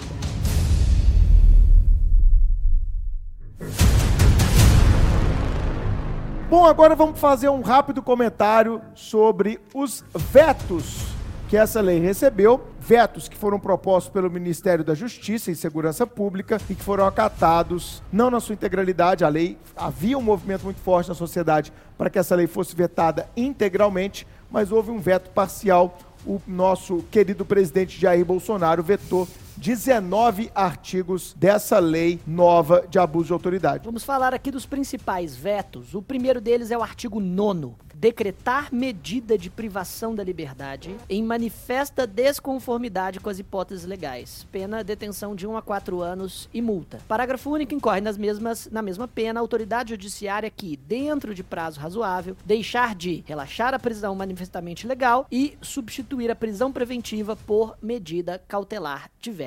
Quero começar dizendo que o artigo 9 era um dos maiores medos, por assim dizer, da classe judiciária. E por quê? Porque quando se decreta medida de privação da, da liberdade e manifesta desconformidade com as hipóteses legais, é, é, em tese, a única sanção que caberia a partir desse tipo de, de legalidade era um habeas corpus ou uma decisão de um órgão judicial hierarquicamente superior revogando a, a, a prisão decretada. Agora a lei queria criminalizar o juiz que, sabendo não ser caso de prisão preventiva, concede a prisão quase que, digamos, naquela inércia do dia a dia. Todo mundo aqui sabe que boa parte dessas prisões são decretadas justamente para aquela clientela comum do nosso sistema penal. Os indivíduos que praticam crimes violentos, crimes patrimoniais e, e tráfico de drogas. O veto teve a seguinte finalidade, a seguinte razão. O tipo penal, tal qual foi composto, gera insegurança jurídica por se tratar de tipo penal aberto e que comportam interpretação, o que poderia comprometer a independência do magistrado ao proferir a decisão pelo receio de criminalização de sua conduta. Aqui, sinceramente, Daniel, eu fico dividido, porque me parece que esse era o, o crime de hermenêutica que realmente queriam é, dizer que era tão temerário. Dizer Sim. que o juiz pratica crime quando, quando decreta uma prisão ilegal, ao, ao mesmo tempo que é temerário, esse artigo, de certa forma, endereça uma injustiça que é. a gente vê quando os mesmos clientes são sempre criminalizados ou presos. É, aí a gente entra no subjetivismo. Se o juiz fundamenta com base né, ou na lei 7960, prisão temporária, nos artigos uhum. 312 e 13 para prisão preventiva, quem vai dizer que não há motivos para prisão? Então, a gente entra no subjetivismo, decretar medida e manifesta desconformidade com as hipóteses legais. É muito aberto. Você acha que realmente é aberto e tinha que ser votado? Eu acho que é porque isso pode gerar uma retaliação. Me parece até e... que a, o artigo 9 é o artigo da retaliação. Exatamente. É, é direto para juiz. Quer, isso, isso, que quer, que queria, né, já que foi vetado, criminalizar o juiz que prende indevidamente, que prende quando não é para prender. É, ele é um absurdo, completo absurdo, desde que a decisão esteja motivada, né, acabou, motivou, ah. você vai recorrer. Não é dizer que é um abuso de autoridade. Nós temos instrumentos de impugnação de uma decisão dessa no Brasil. É. Esses instrumentos estão muito bem construídos e democraticamente aceitos. Então, ou você vai entrar com HC, se for manifestamente ilegal, ou você vai entrar com recurso para atacar, para suspender, seja lá o que for. Ou seja, o nosso uh, sistema processual penal já prevê quais são as soluções para esse tipo de situação é. e trazer isso como um crime de abuso de autoridade era realmente um absurdo. Que bom, gostei desse veto. É, eu acho, eu sempre fui muito crítico da prisão feita com, com modelo de, de, de, sentença preenchida pelo, pelo estagiário Ctrl sem individualizar os requisitos. Acredito que é, esse expediente no Brasil é péssimo e só recai sobre os, os mesmos clientes, a mesma clientela, mas o artigo 9 claramente não era é. a, a forma. O que a gente pode criticar aqui, Chico, como a gente conversou antes do episódio, é a forma, ou melhor dizendo, a fundamentação utilizada nas razões do veto. Para você que está nos ouvindo uhum. analisar as razões do veto, quando você abrir a lei lá no site da Presidência da República, lá no planalto.gov.br, à esquerda, logo abaixo do brasão da República, tem assim, ó, mensagem de veto. Qualquer lei, tá bom, gente? E os vetos, né, cara, como a gente conversou, Sim. eles estão muito pouco fundamentados. Muito incipientes. Muito, é, muito fraca a fundamentação.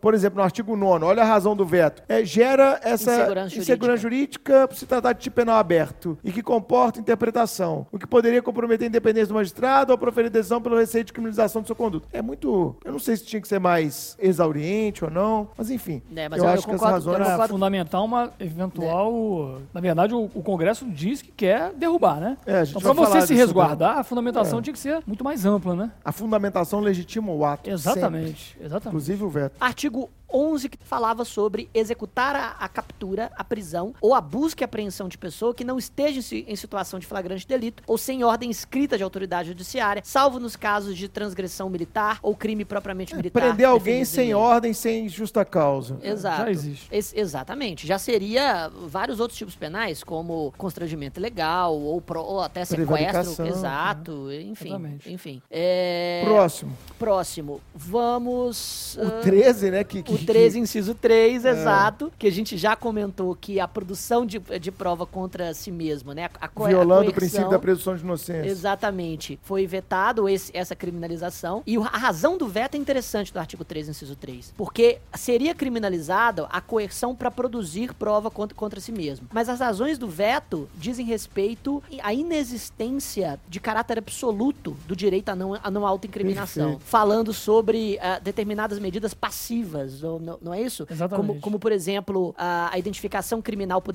por datiloscopia, biometria, su- a submissão obrigatória de perfil genético e DNA. Só que isso é muito discutido doutrinariamente. Ah, todo plantão chega alguém sem identidade lá, eu tenho que identificar. Identificação datiloscópica. É, mas, mas aqui, Chiquinho, Então- aqui houve pelo menos uma coerência legislativa. Se nós temos essas previsões na lei, a gente não pode ter uma, uma lei que diga que isso é abuso de autoridade. Exatamente. Ah, mas, mas claramente o Poder Executivo está se posicionando dentro dessa discussão, o que é legítimo. E democrático. fazer. E democrático, exato. Agora, o artigo 14, pô, e- ele eu queria discutir com um pouco mais de, de cuidado. Ele diz: fotografar ou filmar, permitir que fotografem ou filmem, divulgar ou publicar fotografia ou filmagem de preso, internado, investigado, indiciado ou vítima, sem seu consentimento ou com autorização obtida mediante constrangimento ilegal, com o intuito de expor a pessoa a vexame ou execração pública. Dois pontos. Primeiro, eu acho que aqui foi boa o veto. E por que Você acha que foi bom o veto? Eu vou te explicar por quê. Por quê? Porque quando você fala permitir que fotografe ou filmem, Ah, ok. às vezes eu tô conduzindo o cara saindo de um prédio, tô cumprindo um mandado de lava-jato. A imprensa já tá sabendo que eu tô três horas lá dentro cumprindo um mandado. Aí já se posicionaram na porta porque alguém só, alguém ela ficou sabendo. Tem o bicho, já- várias vezes na PF, você vai cumprir mandado, sai é 400 homens do, do, da superintendência. A vizinhança inteira já sabe que vai ter operação naquela madrugada. Basta ter um cara ali que conhece a imprensa, a imprensa vai pra porta. Isso já aconteceu várias vezes.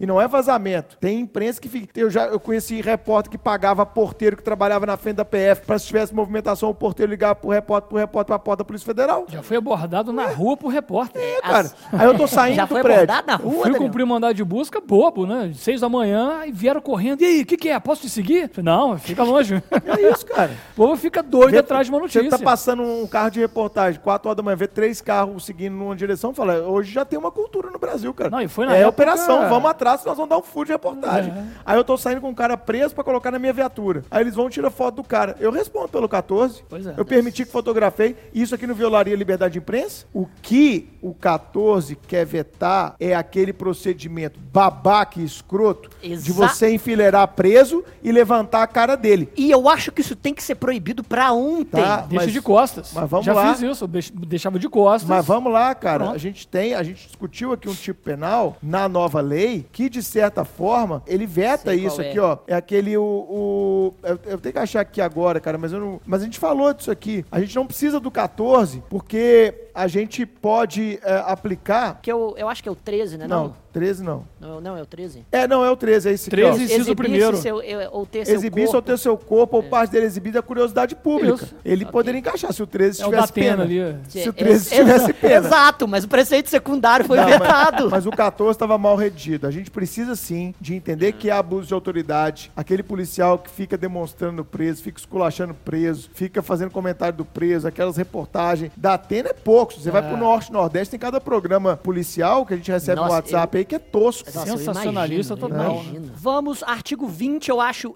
eu acho importante nós comentarmos, porque o veto, eu não sei se foi muito, eh, se foi muito devido. Ele, ele diz, impedir, sem justa causa, a entrevista pessoal e reservada do preso com o seu advogado. Pena, detenção de seis meses a dois anos e multa. Aí veta-se, e a razão do veto é, o, o dispositivo proposto ao criminalizar o impedimento da entrevista pessoal e reservada do, do preso ao réu com seu advogado, mas, de outro lado, autorizar que o impedimento se dê mediante justa causa, gera insegurança jurídica por encerrar tipo penal aberto e que comporta interpretação. Ademais, trata-se de direito já assegurado nas, na lei de execução e no estatuto da OAB, sendo desnecessária a criminalização de, de conduta do, do agente público, como no âmbito do sistema carcerário, eh, do sistema penitenciário federal, destinado a isolar presos de elevada periculosidade. Esse finalzinho aqui tá, tá pessimamente redigido. É, acho que na verdade gente tava querendo falar do- do- da questão do RDD, né? Exato. Mas, mas enfim, vejam, havia na, na Lei 4898, e o próprio Lenny Streck fala disso em um artigo no, no Conjur, um abuso de autoridade destinado a, a, a quem impedisse o livre exercício de prerrogativa de profissão. Quem viola prerrogativa? Exatamente. Havia um tipo penal, é, era um tipo penal que, viola, que violava a taxatividade, que era extremamente capenga, aberto. etc. Mas existia. Agora, ele foi substituído por um tipo penal específico que, a meu ver, é é devido impedir sem justa causa entrevista pessoal e, e reservada do, do, preso com, com, com o advogado. Daí se faz o veto e se mantém esse tipo de prerrogativa sem nenhuma proteção penal na lei de abuso de autoridade. Eu acho que aqui, cara, o veto eu já estou até imaginando por que que aconteceu. Porque, às vezes, no meio da audiência, acho que o Moro deve ter pensado nisso. É, isso, isso, aqui tem a cara, o veto tem a cara do Moro. Né? Doutor, eu quero me sair aqui da audiência e falar com o meu cliente lá fora. É. Eu quero um minuto com o meu cliente. Isso já aconteceu com a gente, né, cara, interrogando. você está interrogando, você começa a apertar as porcas, aí o advogado, o ai, ai, ai, ai, ai, ai. É, aí, já, aí ele fala assim, ó, é, uh, uh, delegado, por favor, eu tenho direito, sob pena de você cometer abuso de autoridade, de sair daqui agora e começar a conversar com o meu preso. Eu acho que ele estava pensando, olhando o outro lado, que se eu falar, não, o senhor não vai sair agora, agora o ato já começou e eu vou seguir ele até o final, a pessoa que fizer isso cometia pelo artigo 20. Aqui Mas não fala antes do ato, né? É. Se falasse é. antes do ato, Exatamente. beleza. É. Começou a interrogar, acabou. Mas o artigo 20 dizia, Salvo se o causa. ato já tivesse sido iniciado. É. Mas será que a justa causa seria o ato já começou? Não sei. Acho que o veto tem a ver com isso aí. Tem, eu tem acho que tem uma isso. dor de audiência nesse veto. É, acho que tem uma dor de audiência muito particular. Pode ser. Espe talvez especificamente do Moro, no momento em que determinados advogados vociferavam para o cliente não, não responder determinadas questões e querendo conversar reservadamente. Enfim, Pode ser. É eu, acho, é, eu acho que esse voto é esse, esse veto, veto, é indevido, apesar de que eu concordei com, com as suas ponderações em outros em outros em outras circunstâncias. Exatamente, em outras circunstâncias. Para a gente terminar, vamos para o artigo 32, que também acho interessante, puxando a, a sardinha para a advocacia, negar ao interessado, seu defensor ou advogado acesso aos autos de investigação preliminar, ao termo circunstanciado, ao inquérito ou a qualquer outro procedimento investigatório de infração penal, civil ou administrativa, assim como impedir a obtenção de cópias, ressalvado o acesso a peças relativas a diligências em curso ou que indiquem a realização de diligências futuras, cujo sigilo seja imprescindível. Aqui as razões. A razão do veto foi uma só né? Se limitam, é, exatamente. Súmula vinculante 14 a falar sobre a súmula vinculante 14, basicamente. Mas não, não, faz sentido. Não faz sentido vetar por causa disso. Já havia um crime negar esse tipo de, de, de informação ao advogado, tendo em vista que isso ve, é, violava a prerrogativa funcional. Uhum. Agora, a conduta simplesmente não tem nenhuma proteção penal. Ou seja, eu posso negar a vontade de acesso aos autos, não tem nenhuma proteção penal. Penal. Agora é necessário reclamação constitucional Reclamação constitucional pela violação da súmula isso é comum, tá, Chico? Não, sim, a mas... reclamação é mandado de segurança, é né? É, pode ser mandado Caiu de segurança. Caiu em Minas Gerais, segunda fase, delegado. Mandado de segurança, né? Mandado de segurança, acho que aceitaram habeas corpus e reclamação também. E reclamação. Você é. pode impugnar, tem outras vias impugnativas e, claro, a autoridade policial ou judicial que negar, ou mesmo o Ministério Público quando estiver tocando um pique, né? Que isso aqui também se aplica ao Ministério Público quando estiver conduzindo pique. Sim é, eu acho que ele vai ter que responder do ponto de vista administrativo. Exato. É. E também seis meses a dois é direito penal simbólico, cara. Direito vamos penal voltar. simbólico. Não é, é o que eu ia dizer. out, né? Vamos olhar Exa que... Exatamente, é, é o que eu ia dizer. Não que a criminalização vai resolver alguma vai, coisa. Exatamente, resolveria qualquer coisa. Meios de se conseguir o acesso a esses documentos são muito mais importantes do que a criminalização. Perfeito. Mas talvez os, a simbologia do veto acabe jogando contra o exercício, o livre exercício da advocacia nesse contexto. Bom, vamos agora para a Dica Suprema.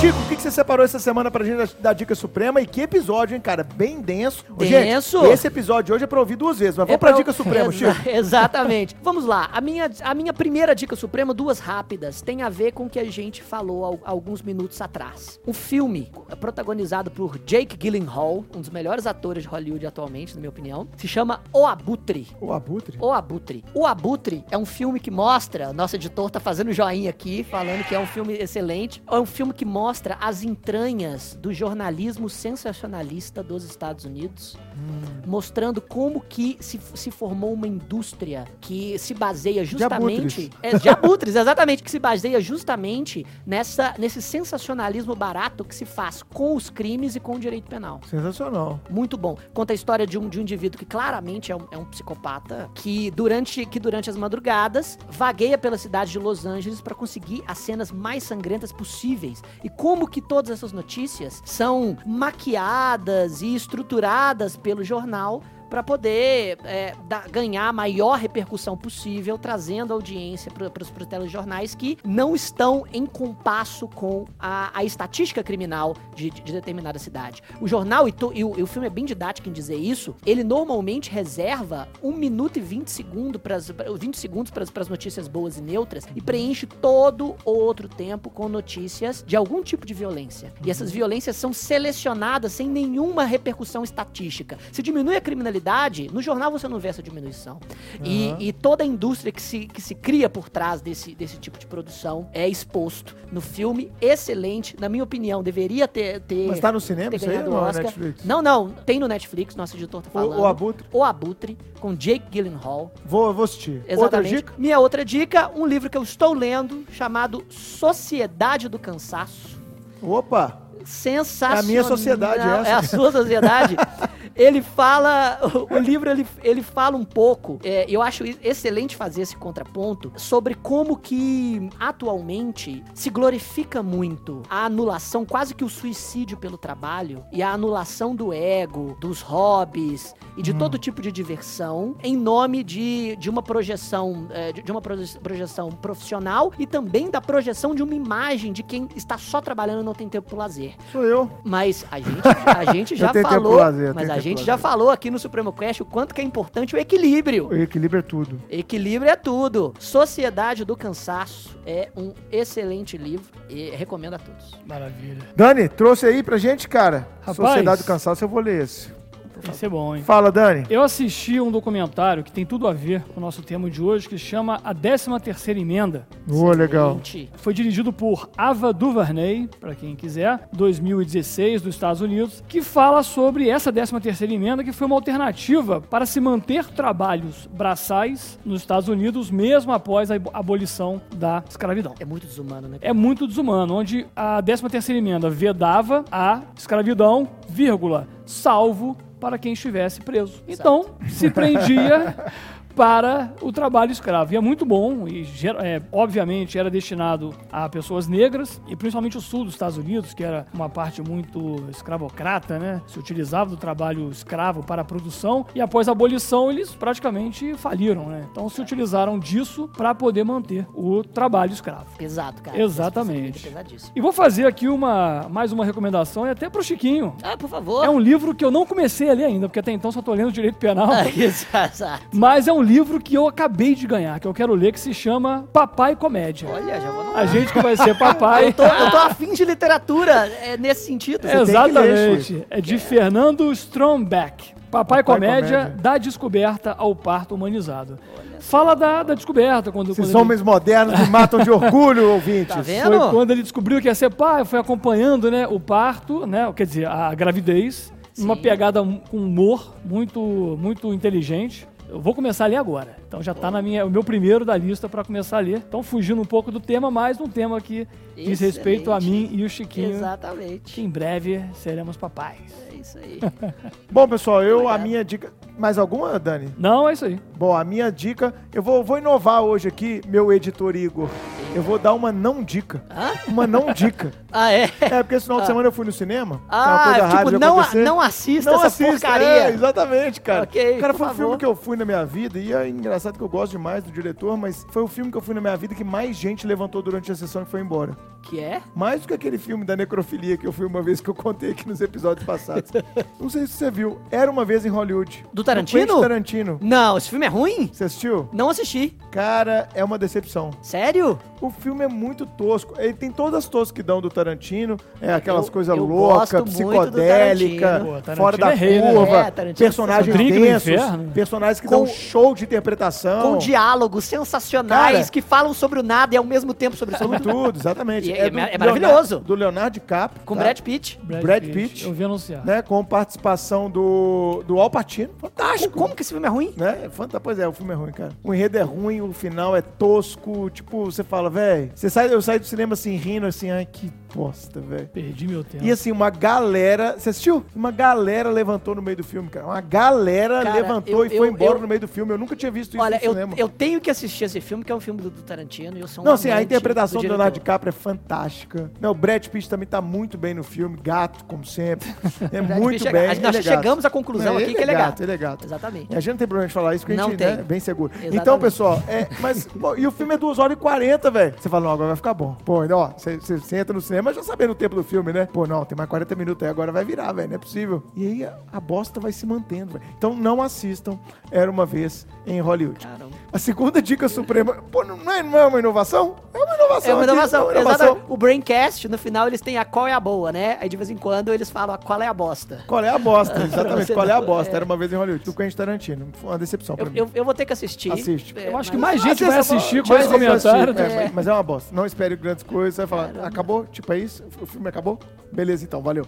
E eu vou dar uma auto... Hoje eu tô muito inovador, né? É, olha, eu vou dar tô uma vendo. autodica, porque muita gente, quando a gente publica que a gente tá ouvindo podcast, muita gente perguntou, Bruno, me indica podcasts legais. Muita gente fala isso Muita pra mim no Instagram. fala. Pô, me indica aí o que você tá ouvindo, eu quero ouvir também. Vocês- Vocês me introduziram na podosfera. Aí muita gente pergunta isso pra mim. O que que eu fiz? Eu criei no meu perfil Zampier Bruno, tudo junto, sem espaço. Zampier Bruno. Zampier Bruno. Todas as minhas redes sociais são Zampier Bruno. O meu Spotify, que eu já criei há muito tempo, Zampier Bruno. Eu tenho quatro playlists de músicas, né? Tem música pra malhar, tem música brasileira, latino-americana, tem música R&B, tem também uma música ah, mais desplugada, que eu chamo de Off Zampa. E Olha. eu criei agora, eu criei agora a Podosfera do Zampa. Muito bom. Já temos lá mais de 30 episódios que eu ouvi no último mês Olha. de podcasts.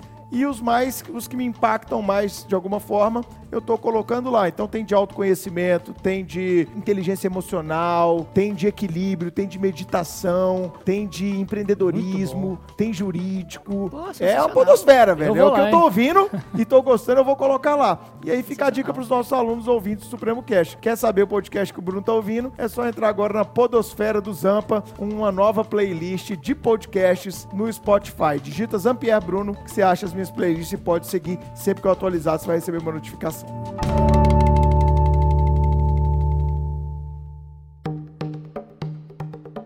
Temos um episódio, e que episódio analisamos agora a nova lei de abuso de autoridade. Com certeza, abrimos um pouco os horizontes, introduzimos juízo crítico, como é a intenção do Supremo Cast. Chiquinho, suas palavras finais. É isso, eu, eu acredito, e dando aqui um rápido veredito sobre a lei, eu acho que a, lei não é nem o que a, a mídia faz dela, apesar de haver determinados caracteres revanchistas, é, não acredito que ela, que ela tenha essa capacidade, principalmente pelos, pelos artigos vetados. Acredito que ela é positiva sobre determinados aspectos, talvez a positividade tenha ganhado, mas sou um cético sobre a capacidade dessa lei de mudar qualquer maneira os abusos que verdadeiramente são perpetrados pelas organizações eh, governamentais incumbidas da persecução penal. Perfeito. Dane suas considerações finais. Bom, agradeço demais, sem palavras para agradecer o convite. Estou muito feliz de poder participar desse debate tão inteligente, tão profundo, ainda mais com vocês dois, né?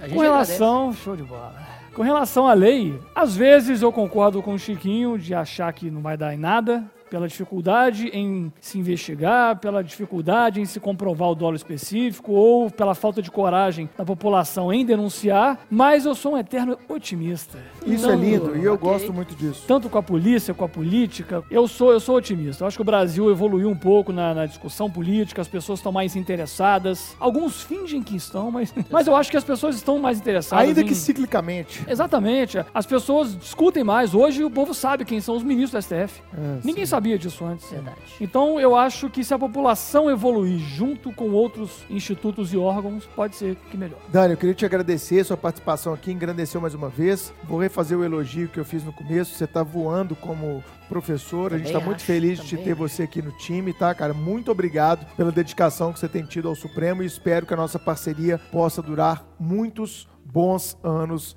pela frente. Chico, obrigado pelo episódio. Ouvinte do Supremo Obrigado Cast, compartilhe esse episódio com seus amigos. Clica lá nos três pontinhos, compartilhar via WhatsApp, via Instagram, via Facebook, via e-mail. Você consegue compartilhar o link desse podcast. Vamos fazer circular essa ideia, vamos espalhar conhecimento gratuito para que mais e mais pessoas possam ter autoridade para falar sobre temas polêmicos e sensíveis, em especial do direito.